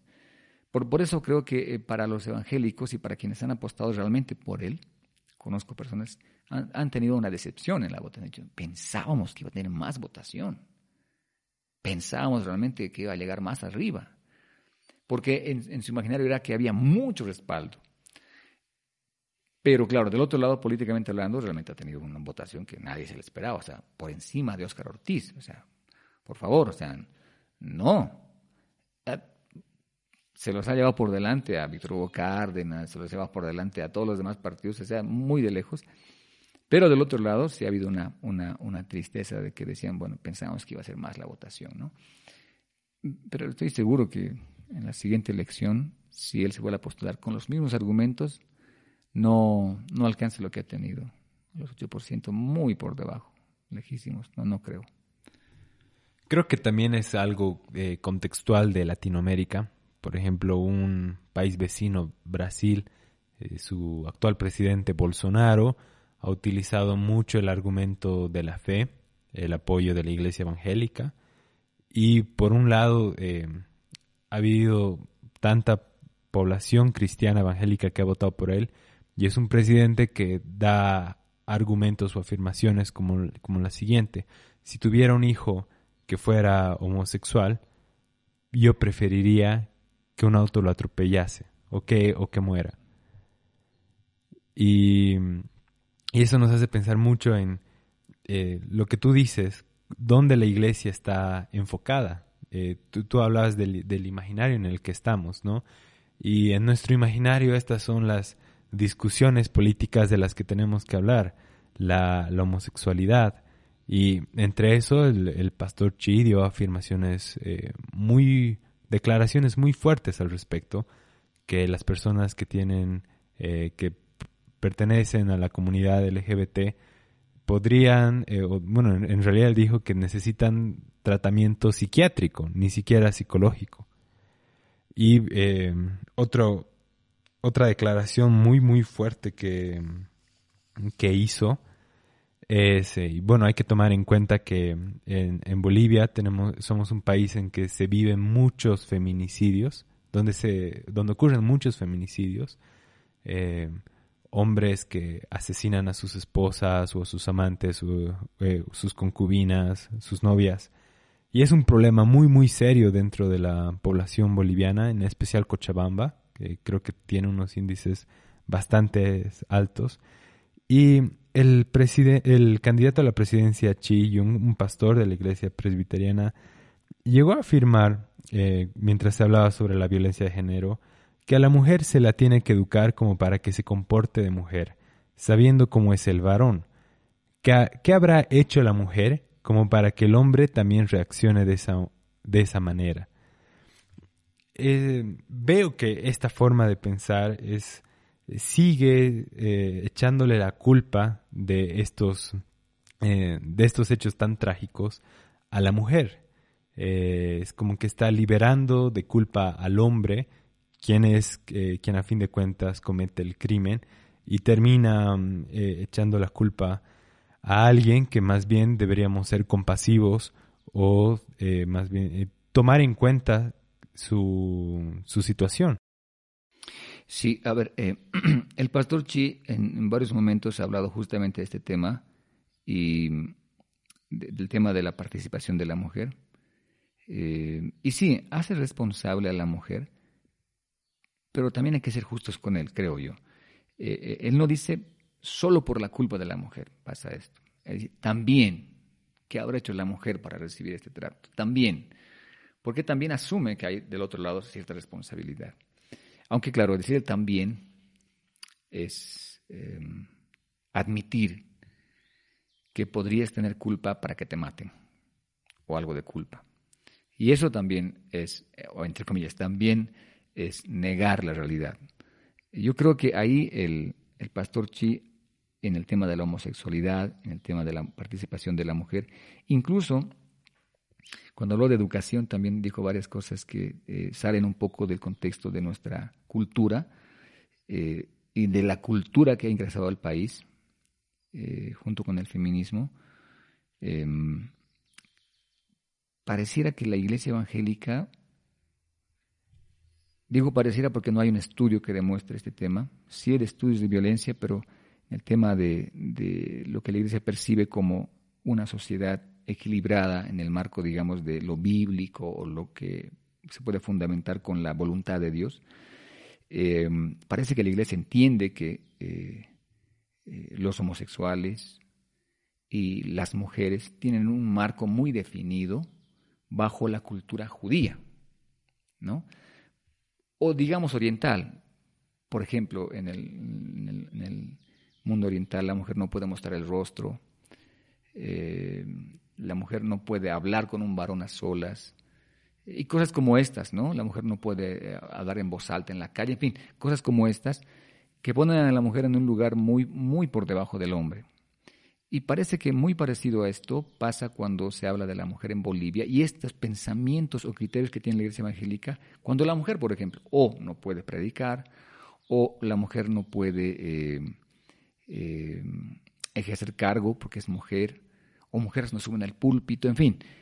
Muy ligado a esto está el tema de si el hombre hace algo contra la mujer, es porque la mujer de alguna manera o le ha provocado a hacer, cuando por ejemplo pasa que un hombre abusa de una mujer, dicen, ah, es que ella le ha debido coquetear, ¿no? O qué tipo de ropa ha usado. Y no lo digo por el pastor Chi, si te acuerdas hace un tiempo atrás, cuando se hablaba justamente del tema este de la equidad de género, un senador del MAS, médico él, eh, Ciro Zavala, él dijo, bueno, que también las mujeres, cómo se visten hoy, ¿no? Si me voy con una minifalda y empezó a decir que la ropa que tenía la mujer era la culpable de las violaciones de las mujeres. Entonces causó mucha polémica. Pero ¿qué dice eso en el fondo? Que tenemos una cultura y gente que vive dentro de las iglesias con un criterio de, de, Dios muy, no solo machista, sino muy... Eh, descuidado de la mujer, ¿no? Un, Dios que privilegia al hombre y descuida a la mujer, al grado de que si la mujer sufre o vive, en este caso, muere por feminicidio, hasta podemos preguntarnos si la mujer tiene culpa o no. Entonces, esos niveles de, criterio de, la relación o de, la idea de Dios que se tiene en las iglesias y creo que ese sentimiento, y pasa lo propio con los homosexuales, ese sentimiento es un sentimiento que las iglesias no han logrado dialogar, no han logrado, eh, bueno, ese mismo sentimiento y prejuicio no se ha dialogado, no se ha incluso eh, estudiado en la palabra qué realmente dice la Biblia respecto a estos temas.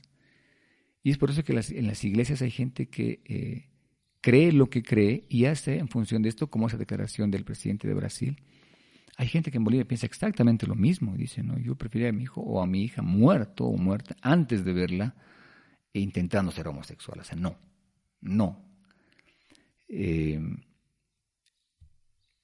he visto gente que eh, eh, esta frase, ¿no? Mi hijo ha muerto hace una semana. Y solo por volverlo a ver vivo, no me importaría que fuera homosexual. Entonces uno dice, ¿qué se valora más? ¿No? La vida, un comportamiento, eh, un estilo de vida. Ahora, yo no quiero hablar de si es pecado o no, porque justo de eso hay que discutir, eso hay que hablar, ¿no? Eh, eh, en las iglesias no se habla de eso, simplemente se dice esto no. y creo que eso es lo que falta en las iglesias. Por eso produce esto, este no hablar, el no dialogar, el no llegar a informarnos, por lo menos a conocer en detalle lo que dice el texto bíblico y lo que dice Dios de esto, nos hace, como dicen los psicólogos, llenar los vacíos que tenemos. Cuando nosotros tenemos alguna información y no tenemos toda la información, llenamos los vacíos con nuestros prejuicios. Eso es inevitable. Y como no tenemos toda la información sobre esos temas que dice la Biblia, llenamos con los prejuicios. Nos han dicho que de, de niños que hombres, pelo corto, Hombre no llora, hombre, hombre tiene voz gruesa, voz grave. En fin, estos detalles que hacen a un hombre en, teoría. Y cuando alguien se parece al opuesto, es, es, que este hombre es medio mujer, o lo que dicen maricón, independientemente sea evangélico, sea católico, de donde sea, este es así. Esto se trasluce y con estos prejuicios se llenan esos vacíos, ¿no? Como no tenemos claro qué dice Dios de un hombre con pelo largo, entonces lo lleno con mi, prejuicio. Entonces Dios no tiene pelo largo, porque es hombre. Eh, o al revés, ¿no? Una mujer dice, eh, por ejemplo, ¿no? Conozco jóvenes que en su momento han logrado decir así con cierta libertad, yo tengo problemas con mi sexualidad porque porque me gusta tener relaciones sexuales. ¿Esto me convierte en una prostituta? Y dicen, yo no le puedo dar de eso a Dios y por eso no voy a la iglesia porque obviamente Dios no me quiere. Entonces en su prejuicio de está, Dios no puede tener hijas con eh, o que tengan deseos sexuales, ¿no? porque eso ya es malo. Pero no le han preguntado a Dios. Ni ella le ha preguntado a Dios, ni el hombre le ha preguntado a Dios. O sea, ninguno le ha preguntado a Dios esto han llenado con sus prejuicios esos vacíos y han respondido a esto. Entonces las iglesias están llenas también de, gente que ha llenado vacíos, pastores que predican desde el púlpito y dicen cosas como, estas cosas no se hablan, no hay nada que dialogar, es pecado, punto final, y está en la Biblia que dice que es pecado. Pero si lees todo el contexto de qué es pecado, es mucho más amplio que eso, ¿no? Bueno, eso es como detalle, digamos, de, de, de, que en la iglesia hay gente, y para mí esta es la razón básica, ¿no? No se habla de estos temas. Lo que sí se hace es decir qué pensar. Tú tienes que pensar así, ¿no? Un taller sobre qué tienes que pensar. Una, una charla de alguien que viene de otro país a decirte qué pensar. Pero nadie viene a preguntarte qué sientes, qué piensas. Eh, solo nos, nos, resumimos en datos, ¿no? Tenemos que orar más, ¿por qué? Porque en las iglesias hay jóvenes que ven pornografía, cierto. Pero hablemos, pues, ¿por qué ven pornografía los jóvenes? ¿Por qué un joven se ve tentado a la pornografía? ¿Por qué un joven se, ve, una pareja de jóvenes se ve tentado a tener relaciones sexuales? ¿Qué pasa? Entonces lo que hacemos es querer eunucos en todas las iglesias, ¿verdad? Entonces, y no funciona así, no funciona así porque, porque en realidad lo que hacemos es lo que dicen los psicólogos también, reprimir todo esto y en algún momento esto va a salir. Y creo que lo que pasó, pasó con el pastor Chi es eso. Alguien abrió la puerta y para toda esa gente que ha reprimido y que quiere que todos los demás repriman, le han dado el apoyo porque él representaba justo esto, ¿no? A la gente que reprime este tipo de diálogos, este tipo de temas que deberían de hablarse y deberían de eh, estar sujetos a cuestionamientos, porque no, no creo que alguien que enseña debería de ir con la idea de no puedo modificar lo que enseño. Yo creo que un buen maestro, y si hablamos del ambiente bíblico, es alguien que está dispuesto a decir, ok, no tengo esa respuesta, pero ¿qué tal si la construimos? ¿No? Cuando alguien te enseña todo y no hay nada que preguntar, no hay nada que cuestionar, entonces No, pues no, eso se llama educación bancaria, donde tú eres un aparato, te llenan, te llenan y es suficiente con eso, ¿no? Y lo que me hace pensar igual si como un líder religioso o como un pastor o un líder de jóvenes, si no soy capaz de decir esto no estoy, no tengo ideas claras al respecto, voy a preguntarle a Dios al respecto. Si no podemos hacer eso, eh, ¿en dónde realmente están nuestras creencias, no? Y lastimosamente cuando hay muchas dudas sobre estos temas que son tan complejos, terminamos creyendo a quien grita más fuerte o a quien amenaza más eh, que le va a ir mal a quien no piensa como él por, y por miedo. Y creo que es una consecuencia también de cómo ha sido formado. ¿no? Em, hay una frase que me ha gustado mucho aprender eh, este último tiempo es eh, la manera en cómo entiendes a Dios es como entiendes a los hombres papás, a tu propio padre, eh, como entiendes a la sociedad que representa al hombre, así entiendes a Dios. Si has vivido una sociedad en la que el hombre manda, tú tienes un Dios que manda. En ese Dios crees. Si tienes, has crecido en un, hogar donde el papá ha estado presente y te pregunta para decidir, entonces cuando creces eh, puedes ir a, a, proponer tus ideas a Dios. Pero en la medida en la que has vivido una, relación con, tu imagen paternal o masculina, de violencia, de, eh, por ejemplo, de ausencia o de vacíos, es la misma manera en la que va a ser tu relación con Dios. Entonces, por eso hay mujeres que no preguntan a Dios, eh, ¿será que me tengo que divorciar de este hombre que me pega, que me es infiel y que encima trae un hijo de otra mujer para que yo también lo eduque? Eh, ¿Será que me tengo? Pero no, pues no le puedo preguntar a Dios porque Dios dice que el divorcio no es bíblico. Entonces no preguntan a Dios. Sus sentimientos, su cuerpo físico, eh, su ah, dimensión eh, psicológica están destrozadas, pero no se atreven a preguntar a Dios si es justo vivir así. Dicen, no, Dios no va a aceptar este asunto, así que no le preguntan a Dios. Entonces llega gente que no es evangélica y le dice, no, divórciate se divorcia y luego la iglesia que dice, ah, es que le he hecho caso a la psicóloga, no le he hecho caso al pastor. Entonces ya no es evangélica, ya no cree en Dios. Y dejamos a Dios en una posición en la que parece que solo es Dios si responde a las preguntas que he llenado con mis prejuicios. ¿no?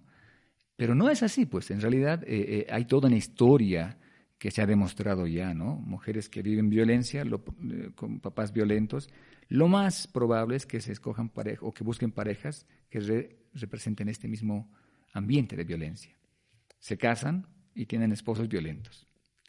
Y es un círculo vicioso porque educan niños en, en, una familia violenta y eso mismo se va repitiendo. Crean niños violentos y crean mujeres para buscar ambientes de violencia y soportar. ¿no?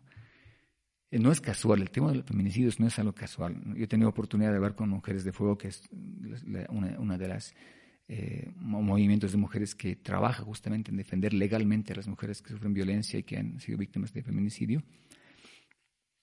He visto el trabajo de las SLIMS de cerca en el tema también de violencia y es impresionante, impresionante cómo las mujeres se redescubren y redescubren sus derechos y se redescubren como personas de valor, pero no en una iglesia, no a la luz de una exposición de la Biblia, pero sí puedo decir que es a la luz del amor de Dios.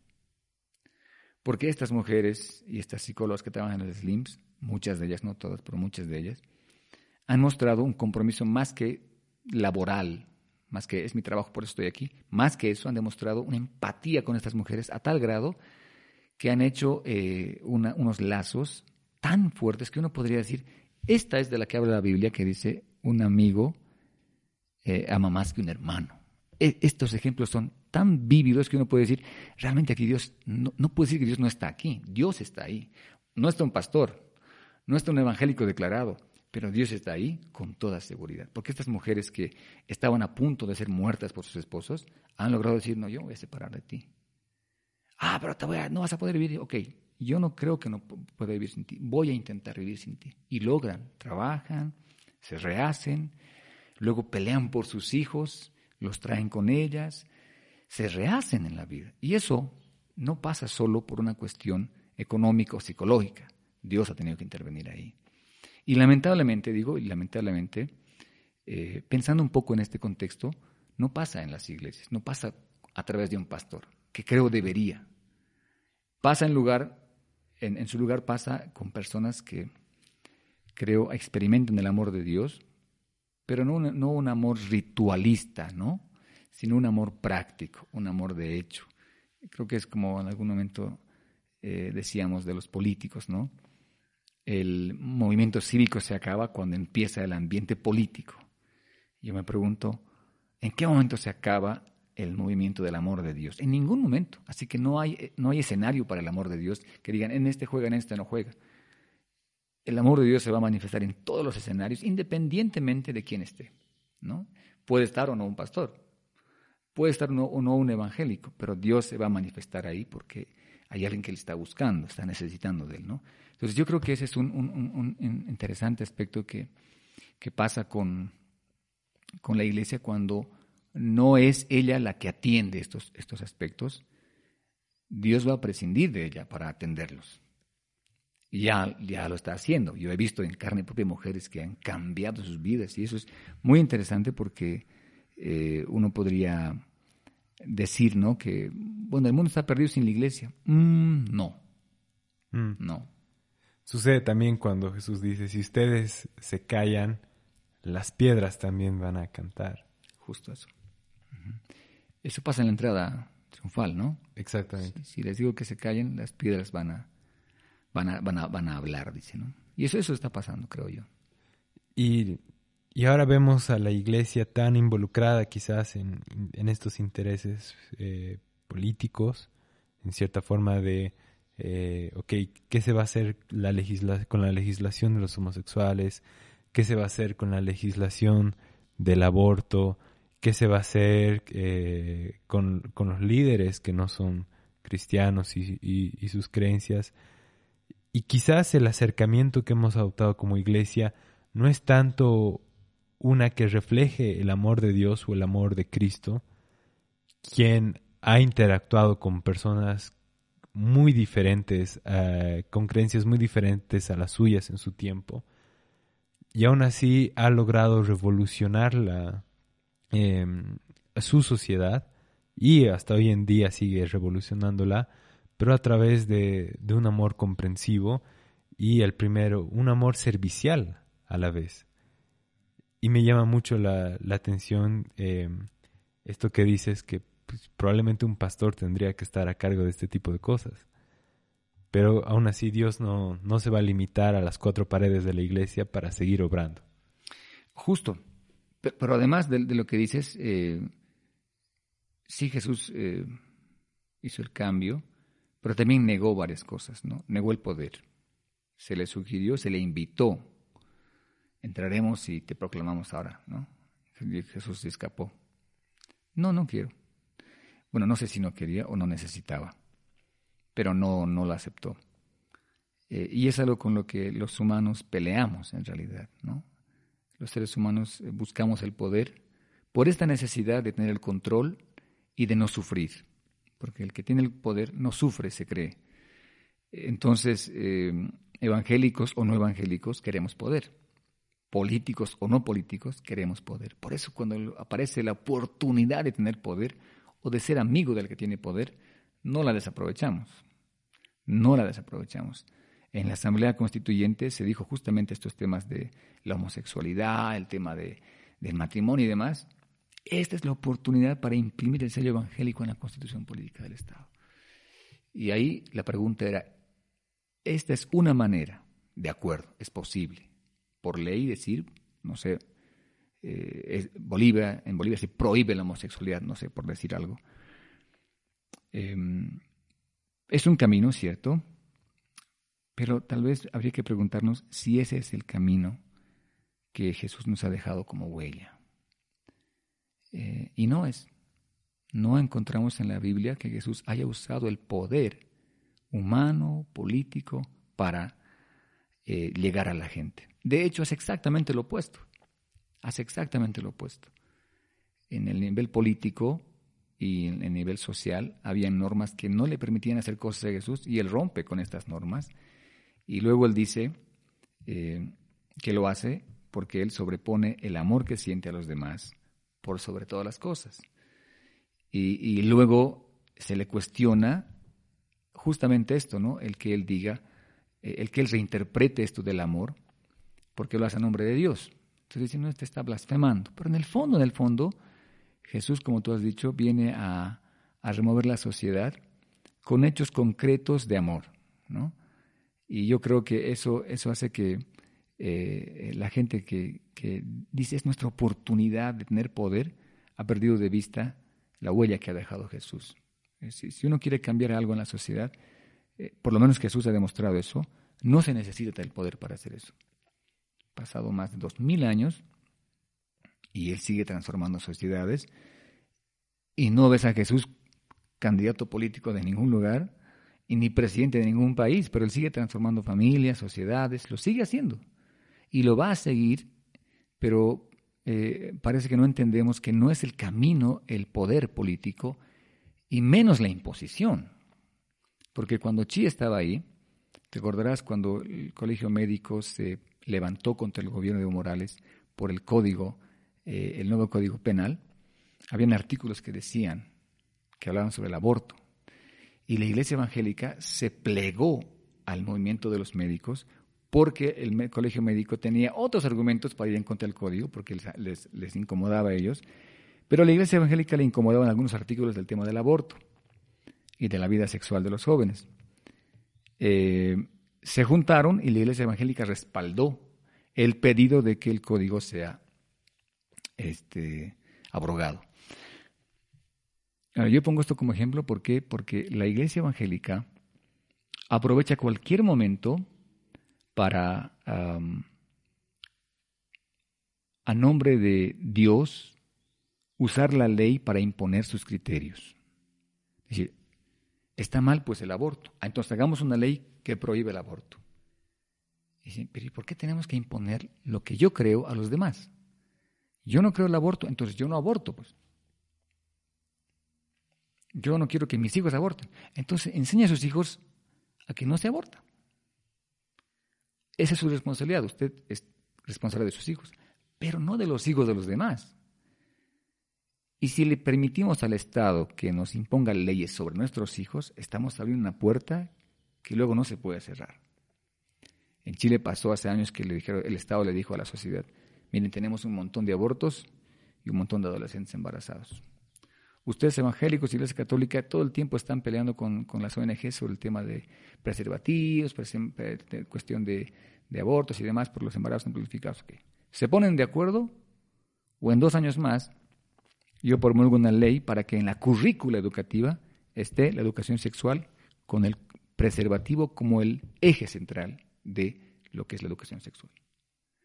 Y los evangélicos y católicos se rasgaron las vestidos y dijeron, ¿cómo es posible? Que tienen tiempo, dialogan hágame una propuesta educativa.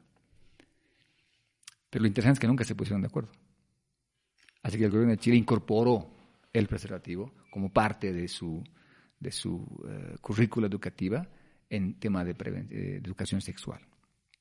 Argentina ha hecho lo mismo y ha ido creciendo el movimiento al grado que ahora, por ejemplo, eh, en algunos países de América Latina, vecinos nuestros, el tema del matrimonio homosexual empieza a tomar mucha más fuerza justo porque no hay una respuesta real del parte de quienes dicen, no, no, no, entonces, ¿qué sí? ¿Qué hacemos entonces? Tampoco hay propuesta porque no se piensa realmente en esto. Bueno, eso es un poco, me estoy saliendo del tema, pero, pero es un poco del tema este que tiene que ver con la iglesia intentando siempre tomar un poco del poder para imponer su postura a otros de la sociedad. Y otra cosa muy importante, el, ser humano es un ser político de por sí. No, no podemos negar esa faceta nuestra pero hay una mala concepción de dónde podemos ejercer o cómo podemos ejercer nuestro, nuestro poder político.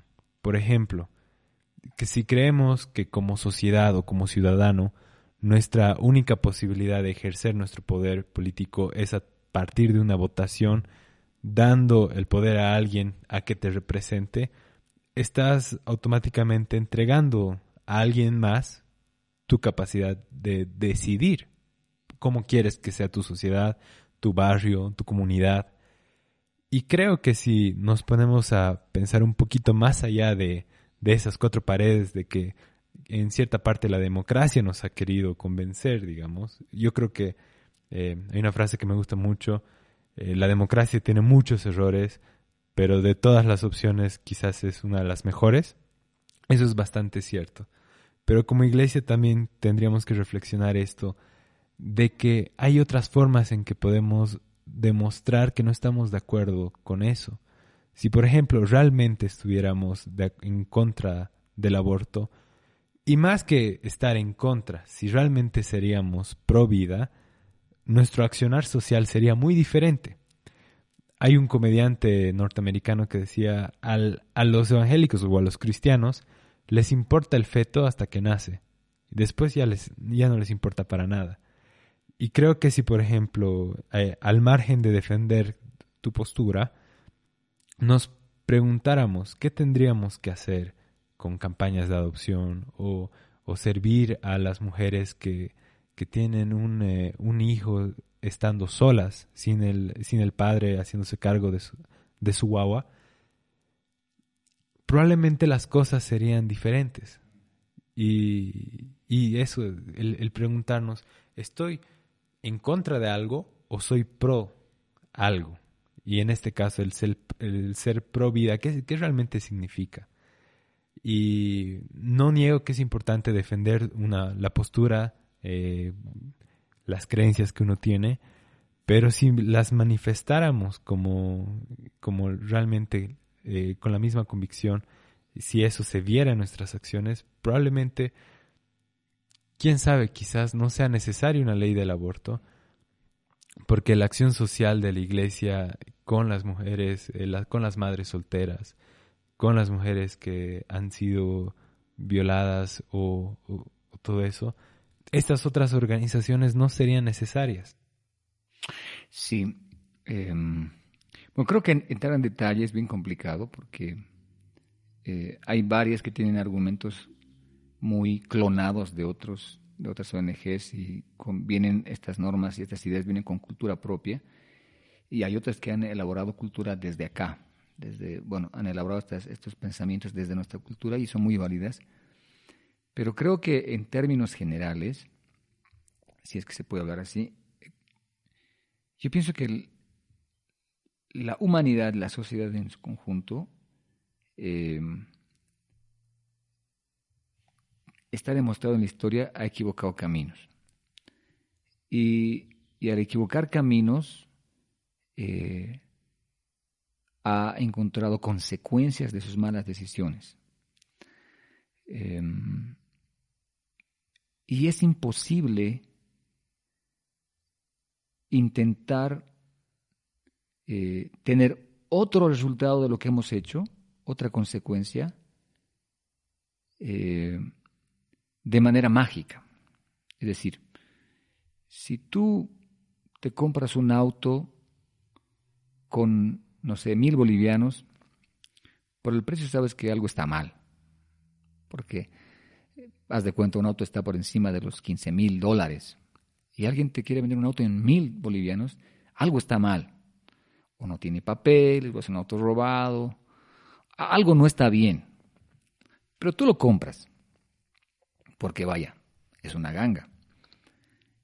Y a medio camino, bueno, a medio que te vas, el motor se apaga. Vas, quieres revisar, o llevas al mecánico y te dice, le falta esto, esto, este auto está en esto. Entonces, sí había algo raro en todo esto. Las consecuencias son que tienes que empezar a pagar un montón de arreglos para el auto y tienes que incomodarte porque no puedes usarlo y tienes que gastar en lugar de eso. O sea, ¿qué estoy diciendo? que si tú tomas una mala decisión, hay consecuencias que vienen en función de esta mala decisión. Ahora, tú puedes arrepentirte a medio camino, decir, ay, me arrepiento, nunca más voy a hacerlo. Y está bien, te das cuenta del error y nunca más lo, vuelves a cometer, pero ya has comprado el auto, ya has gastado el dinero y ya tienes que comprar más repuestos.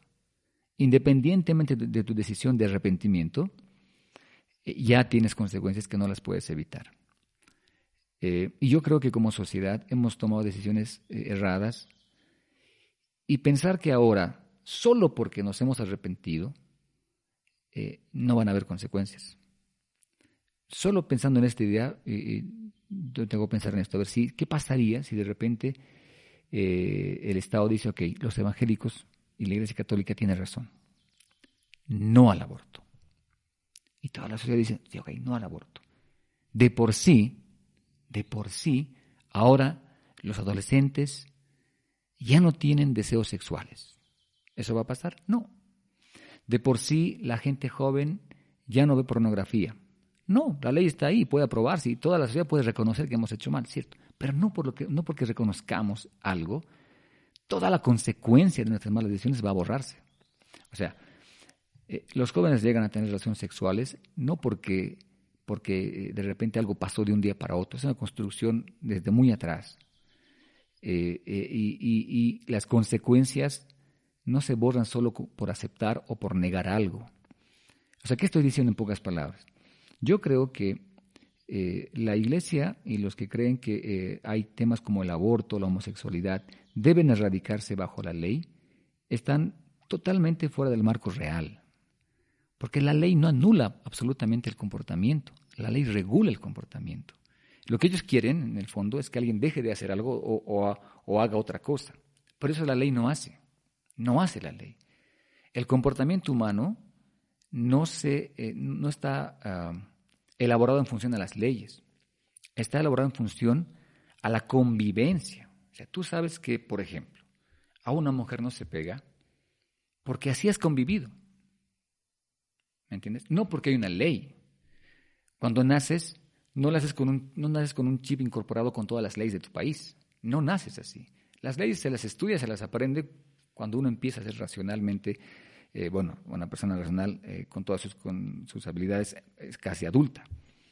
Pero esencialmente el comportamiento y este tipo de valores no se los aprende por ley, ni se los adopta por ley. En realidad son cuestiones de convivencia. El valor de una mujer, el valor de la vida, el por qué a un niño no se le puede dejar en la calle a ciertas horas de la, noche. No por ley, sino porque, ¿qué hago yo si veo una persona atropellada en la calle? Ah, bueno, la ley dice que tiene que recoger una ambulancia. Yo no soy ni médico ni ambulancia, así que me voy. No pasa eso. Nosotros vemos en la calle a alguien accidentado, la gente corre y le auxilia. Llamen al 110, llamen a la policía, anoten la placa de ese auto. Y no hay una ley que te obligue a hacer eso. Eso se llama convivencia, se aprende por convivencia. Y estos temas que la Iglesia está intentando se impongan por ley, no se aprenden por ley, no se aplican con ley, se hacen por convivencia. Y es justo lo que tú decías. La Iglesia evangélica exige demasiado el, que se respete la vida de los no nacidos. Pero fíjate lo que dice su actitud, su convivencia. Se ocupan de los no nacidos. ¿Por qué? porque, eh, oh perdón, y no se ocupan de los nacidos. ¿Eso qué dice de su comportamiento, de su convivencia?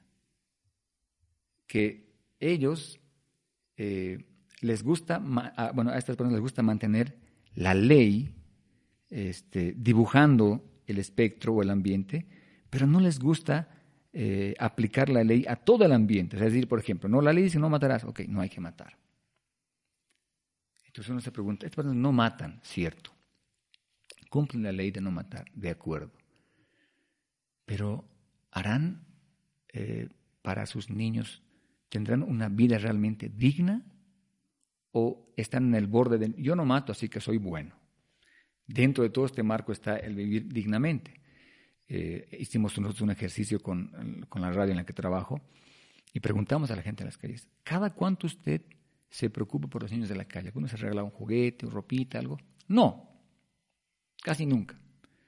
Entonces luego le preguntamos, ¿usted está de acuerdo con el aborto? No, hay que respetar la vida, justo lo que tú decías. Entonces gente que eh, quiere respetar la ley o la norma de no matar, pero no quiere respetar la ley que dice no hay que matar porque hay que vivir. Y hay que vivir, ¿me entiendes? Y, pero la gente no se, no se ocupa del vivir, se ocupa solo del no matar. Entonces yo creo que ahí eh, son dos cosas que, que, habría que mirar desde un marco más general, es decir, em, la, la, idea de, imponerse por ley no funciona. Ni, ni siquiera en el hipotético caso que, alguien, que algún gobierno le hiciera caso plenamente a la iglesia evangélica, no funciona. No, no, no pasa por ahí. Hay ley contra el abuso de, la, de, violencia hacia la mujer. No funciona. Cochabamba es el primer departamento que tiene una ley departamental contra la violencia hacia las mujeres. Y Cochabamba es el departamento por demografía que tiene más feminicidios. Entonces no pasa por la ley y por su aplicación de la ley. Pasa por un tema de convivencia. ¿Dónde se aprende a no matar, a no golpear mujeres? No en la universidad, no estudiando derecho, se aprende en la casa, en la convivencia. Entonces creo que esos son temas que hay que mirar en temas marcos generales y estas consecuencias que uno paga eh, tiene que asumir. Bueno, esto, quería decir al final yo.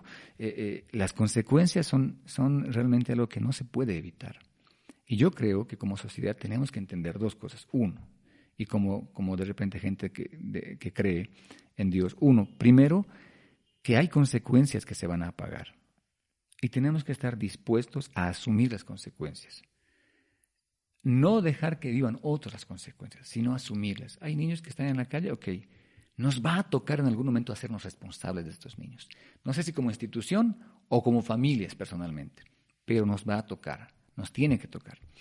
Porque alguien tiene que, en pocas palabras, pagar los platos rotos. Si queremos ilesos de esto es imposible. Ya se han roto los platos, alguien tiene que pagarlos. Y si queremos que paguen los niños de la calle, bueno, entonces no nos metamos pues con el aborto. Si queremos que no haya aborto, nos hagamos cargo de los que están desprotegidos, los que ya nacieron desprotegidos. Eso, entonces, las consecuencias tienen que pagarse, por un lado. Tenemos que aceptar eso. La otra cosa que hay que aceptar, y es también irrenunciable, es que eh, este es un llamado. Eh, yo no entiendo la iglesia que no tenga este llamado. Una iglesia que dice ser eh, la iglesia de Dios, tiene que preguntarse a qué Dios le ha llamado a esta sociedad si no es a hacer luz en estos lugares de, tan, de tanta oscuridad. Por un lado es, esto hay que pagarlo, ¿quién lo va a hacer? Y dos, ¿cuál es mi llamado? Entonces, creo que en términos generales no hay por dónde perderse. La iglesia no debería estar enfrascada ni preocupándose si, se mata o no se mata, sino es, ya hay un problema aquí. Si arreglo este problema o si atiendo este problema, evito estas consecuencias. Entonces, creo que eso es algo que, que si se acepta, se trabaja, pero no se acepta, por eso no se trabaja. Lo que acabas de decir es eh, muy, muy cierto y muy pertinente. Y, precisamente eh, en, la palabra está, en Santiago 1, al finalizar el capítulo, refuerza que el, llamado a la iglesia o el llamado del cristiano está en proteger y proveer al, a la viuda, al huérfano y al extranjero, a las personas que están en situaciones desfavorables. Y sería importante eh, que como ejercicio hagamos esto que acabamos de hacer, no solo el, ver qué cosas están mal, sino también el, proponer qué cosas podríamos hacer para mejorar la, la, situación. Leí una crítica que a veces nuestras iglesias son muy cultocéntricas, que el evento principal es el domingo por la mañana, mm. la, la, prédica, el culto de alabanza, pero creo que la iglesia está sí es un, eh, es un acto muy importante y es muy importante alabar a Dios eh, cantando, pero lo podemos alabar y adorar de muchas otras formas más, como sirviendo y, y sirviendo a estas personas que están en, en un, eh, con unas esperanzas de poder salir de su situación muy, muy complicadas. Y como iglesia es, es parte de nuestro llamado y parte de, eh, del código ético y moral de qué, mm. de qué nos identifica como cristianos. Y si hoy en día nos identifican más por apoyar a, Bolsonaro con afirmaciones tan negativas, o por ejemplo eh, rechazar y negar, nos estamos pareciendo más a los fariseos. Pero cuando vemos a, a Jesús, cómo él interactuaba con personas rechazadas, con leprosos, sirviéndoles con, con mujeres, con extranjeros, con republicanos, con, con, cualquier persona de cualquier estrado social, Jesús tenía una actitud amorosa con él. Mm. Y, y, quizás como a nivel iglesia, como, como comunidad es importante que hagamos esto, pero también a nivel personal. Y un cambio personal tiene siempre un efecto eh, contagioso. Si ven a un hermano yendo a servir sándwiches a, la cárcel y a predicar y a escuchar los problemas de los otros, seguramente alguien más se, se va a animar a hacerlo. Y si alguien lleva sándwiches o alimento más nutritivo a niños de la calle y les preguntan cómo vives, qué tipo de educación estás, eh, estás recibiendo, te puedo enseñar a escribir, te puedo enseñar a leer, probablemente eh, la sociedad pueda tener un cambio mucho más grande gracias a la iglesia y podríamos reflejar en, en esa forma a Jesús. Sí, qué curioso lo que dices, porque en realidad eh, eso es algo que siempre se ha esperado, ¿no? Que alguien lo haga. Y hay gente que lo hace, te diré, hay gente que lo hace en silencio. Uno esperaría que más gente se, se una a este tipo de iniciativas, pero la verdad es que poca gente decide hacerlo porque eso implica, eh, uno, gastar tu dinero, dos, eh, tu tiempo, y tres, mezclarte con gente que no pertenece a tu círculo, ¿no? Y eso significa dejar tu círculo. Porque no vas a ir a servirle a alguien solo como un servir, tienes que hacerte amigo, ¿no? Y creo que eso es algo que, cuesta. Por eso cuesta que otros se, se, unan también a este tipo de iniciativas. Eh, tal vez ahí yo me, animaría a decir que hace falta alguien que le predique a la iglesia de Dios. de ese Dios que tú has citado, ¿no? De, de, de amar a ese nivel eh, porque realmente es fácil predicar a, las personas, bueno, no fácil, pero es cómodo predicar a las personas que Dios los ama. ¿no? Y claro, es lindo sentirse amado, pero cuando alguien te dice, Dios te ama, cierto, pero Dios también ama a estas personas y quiere que tú también las ames. Entonces eso no es tan, no es tan digerible, ¿no? Creo que eso es algo que habría que pensar. Hace falta alguien que les predique a las iglesias de Dios de este Dios por lo menos, ¿no? Que mira a la sociedad como, como su sociedad, como su, su gente, sus hijos, su creación también. ¿no? no son los de afuera, sino son suyos también. Dice el texto, vino a los suyos. ¿no? Entonces creo que es, es, esta es la idea que, que, habría que pensar también. Eso creo que es, una, es un buen punto para, para cerrar, digamos, el, el objetivo de, de, la iglesia en, su conjunto. ¿no? Quería hacer una última pregunta más y ya te dejo ir. la pregunta es, ha habido mucho conflicto y en la historia de Bolivia siempre ha sido mucho conflicto con el tema racial, la discriminación, eh, el rechazo a la persona indígena y las represalias que eso también ha, generado y lastimosamente hay mucho odio entre ambos bandos y este conflicto ha desatado muy fuerte em, estas actitudes y, y, se han traducido en, actos de violencia. Y, quería preguntarte, tú que estás en más contacto con esto, eh, y incluso has tenido que cubrir muchos, eh, muchas circunstancias como estas, ¿Qué posición crees que debería tomar la, iglesia? ¿Cómo podríamos reflejar a Cristo en una situación tan compleja como esta? A ver, mm. yo creo que decir qué posición tiene que tomar la iglesia es asumir que la iglesia no ha tomado posición. Como si fuera alguien de una tercera postura que se va a a parcial, parcializar con uno con otro lado, o que va a buscar una posición intermedia. Pero yo creo que la iglesia ha tomado, ha tomado su postura ya. Y por eso hay iglesias que se han dividido en opinión de este tema, y en, en algunas iglesias han dicho, de este tema no se habla porque nos peleamos. ¿no? Em, sin embargo, creo que el, el, hecho de que, eh, por ejemplo, que tú hagas esta pregunta, eh, dice que eh, uno la iglesia no puede abstraerse de que es parte de esta sociedad y que estos conflictos le han afectado a la iglesia. O sea, si evangélico no, si has tenido miedo, has ido a bloquear. Evangélico o no, si has, eh, o sea, puede ser o no evangélico, pero de todas maneras has tenido que oír a gritar devuélvanos la democracia, o en algunos casos has tenido que decir no queremos que se vaya Evo, porque han habido evangélicos de ambos lados, eh, o, iglesia de ambos lados. Así que creo que eh, eh, pienso que lo que debe fundamentalmente identificarnos como, como seguidores de Cristo o como hijos de Dios no es el partido político, porque creo que el partido político no dice de tu fe, pero lo que dice de tu fe y de, Dios en ti es tu comportamiento.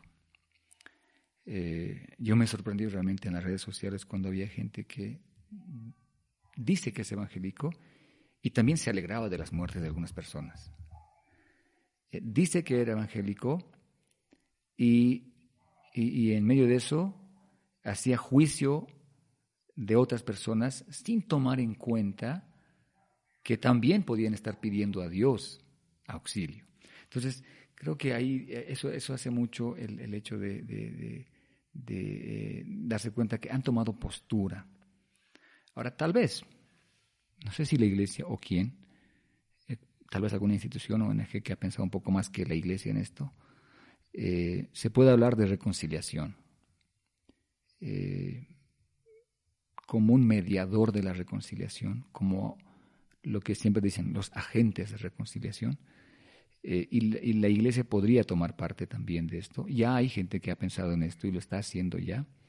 Y no está usando los domingos en la mañana para esto. Está usando arte en las calles para esto. Pintura, música. Y es gente que ha dicho, bueno, hay que reconciliarnos, ¿no? Así que vamos a interactuar y ver otra vez empezar a visualizarnos y mirarnos sin rencor. Paso dos, vamos a empezar a encontrar puntos eh, en, coincidencia y así. Entonces, gente que se ha preocupado realmente por esto y que en el momento de los conflictos lo que pedía no es respeto a nada más que a la vida. En últimas es gente que ha dicho, a mí no me interesa si es Evo Morales o es Carlos Mesa o que sea quien sea, pero no queremos muertes. Y le han dicho, pero estás mal porque estamos en un momento en el que hay que decidir el país. Y esta gente ha dicho, a mí no me interesa un país donde no se valore la vida, donde tengas que matar al otro solo porque no es de tu partido. Entonces yo no quiero este país así. Así que quiero un país que respete la vida. Así que no importa quién esté, pero que respete la vida. Y yo casi me animé a pensar en publicar en las redes sociales, eh, yo le doy mi voto al que muestre un poco de respeto por la vida. Eh, y eso faltó, creo yo, alguien que reenfoque lo importante. Si pierdes de vista que la vida es lo más importante, no solo has perdido de vista eh, la voluntad de Dios, sino que estás en contra de la voluntad de Dios. Porque Él vino no a matar, a morir para darnos vida, para evitar que muramos. Y si alguien dice, yo creo en Dios y mato o estoy de acuerdo con los que matan, no solo he perdido de vista la voluntad de Dios, sino estoy en contra de la voluntad de Dios. Y eso creo que es algo que se puede, creo que ese es un punto básico para empezar a construir lo que se podría hacer, ¿no? Y no creo que haya un rango de decir de aquí hasta aquí se puede. Creo que todo lo que se haga y venga de donde venga es bienvenido y creo que Dios lo, respalda cuando está fundado en estos principios que son básicos de, lo que Dios ha hecho con la humanidad, ¿no? Hmm. Muchas gracias David, realmente aprecio mucho la labor que has estado realizando como periodista, en especial en estos tiempos en que se habla mucho de la posverdad, de las noticias falsas y donde es realmente muy complicado tomar eh, o analizar cuál, qué es lo que realmente está sucediendo. Eh, admiro mucho, admiro mucho tu labor como periodista y además como, como analista, como estas dos horas de conversación han demostrado, tienes una visión muy amplia de lo que ha sucedido, está sucediendo y puede suceder. Y, me gusta mucho que tengas una visión también cristiana y, que puedas verlo eh, desde esa perspectiva. y me gustaría mucho en una futura ocasión poder hablar también de estas cosas que tú ves, de cómo Dios está obrando en la sociedad y, cómo la iglesia puede imitar eso o cómo seguidores de Cristo y que se profesan cristianos están actuando en las calles, en, en los barrios marginados o, o, en el ámbito social que, en que se manifiesten para poder entrevistarlos también en este espacio. Creo que escuchar a otras personas que si están haciendo la voluntad de Dios nos puede motivar a nosotros a hacerlo y lo dejo abierto para una futura ocasión. Seguro. Esteban, gracias por la oportunidad y, y cuando gustes, ¿no? Ha sido un gusto realmente estar aquí.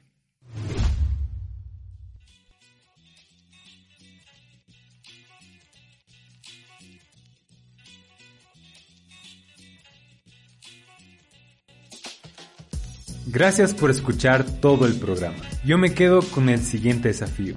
Como iglesia podríamos actuar como agentes de reconciliación tras la crisis.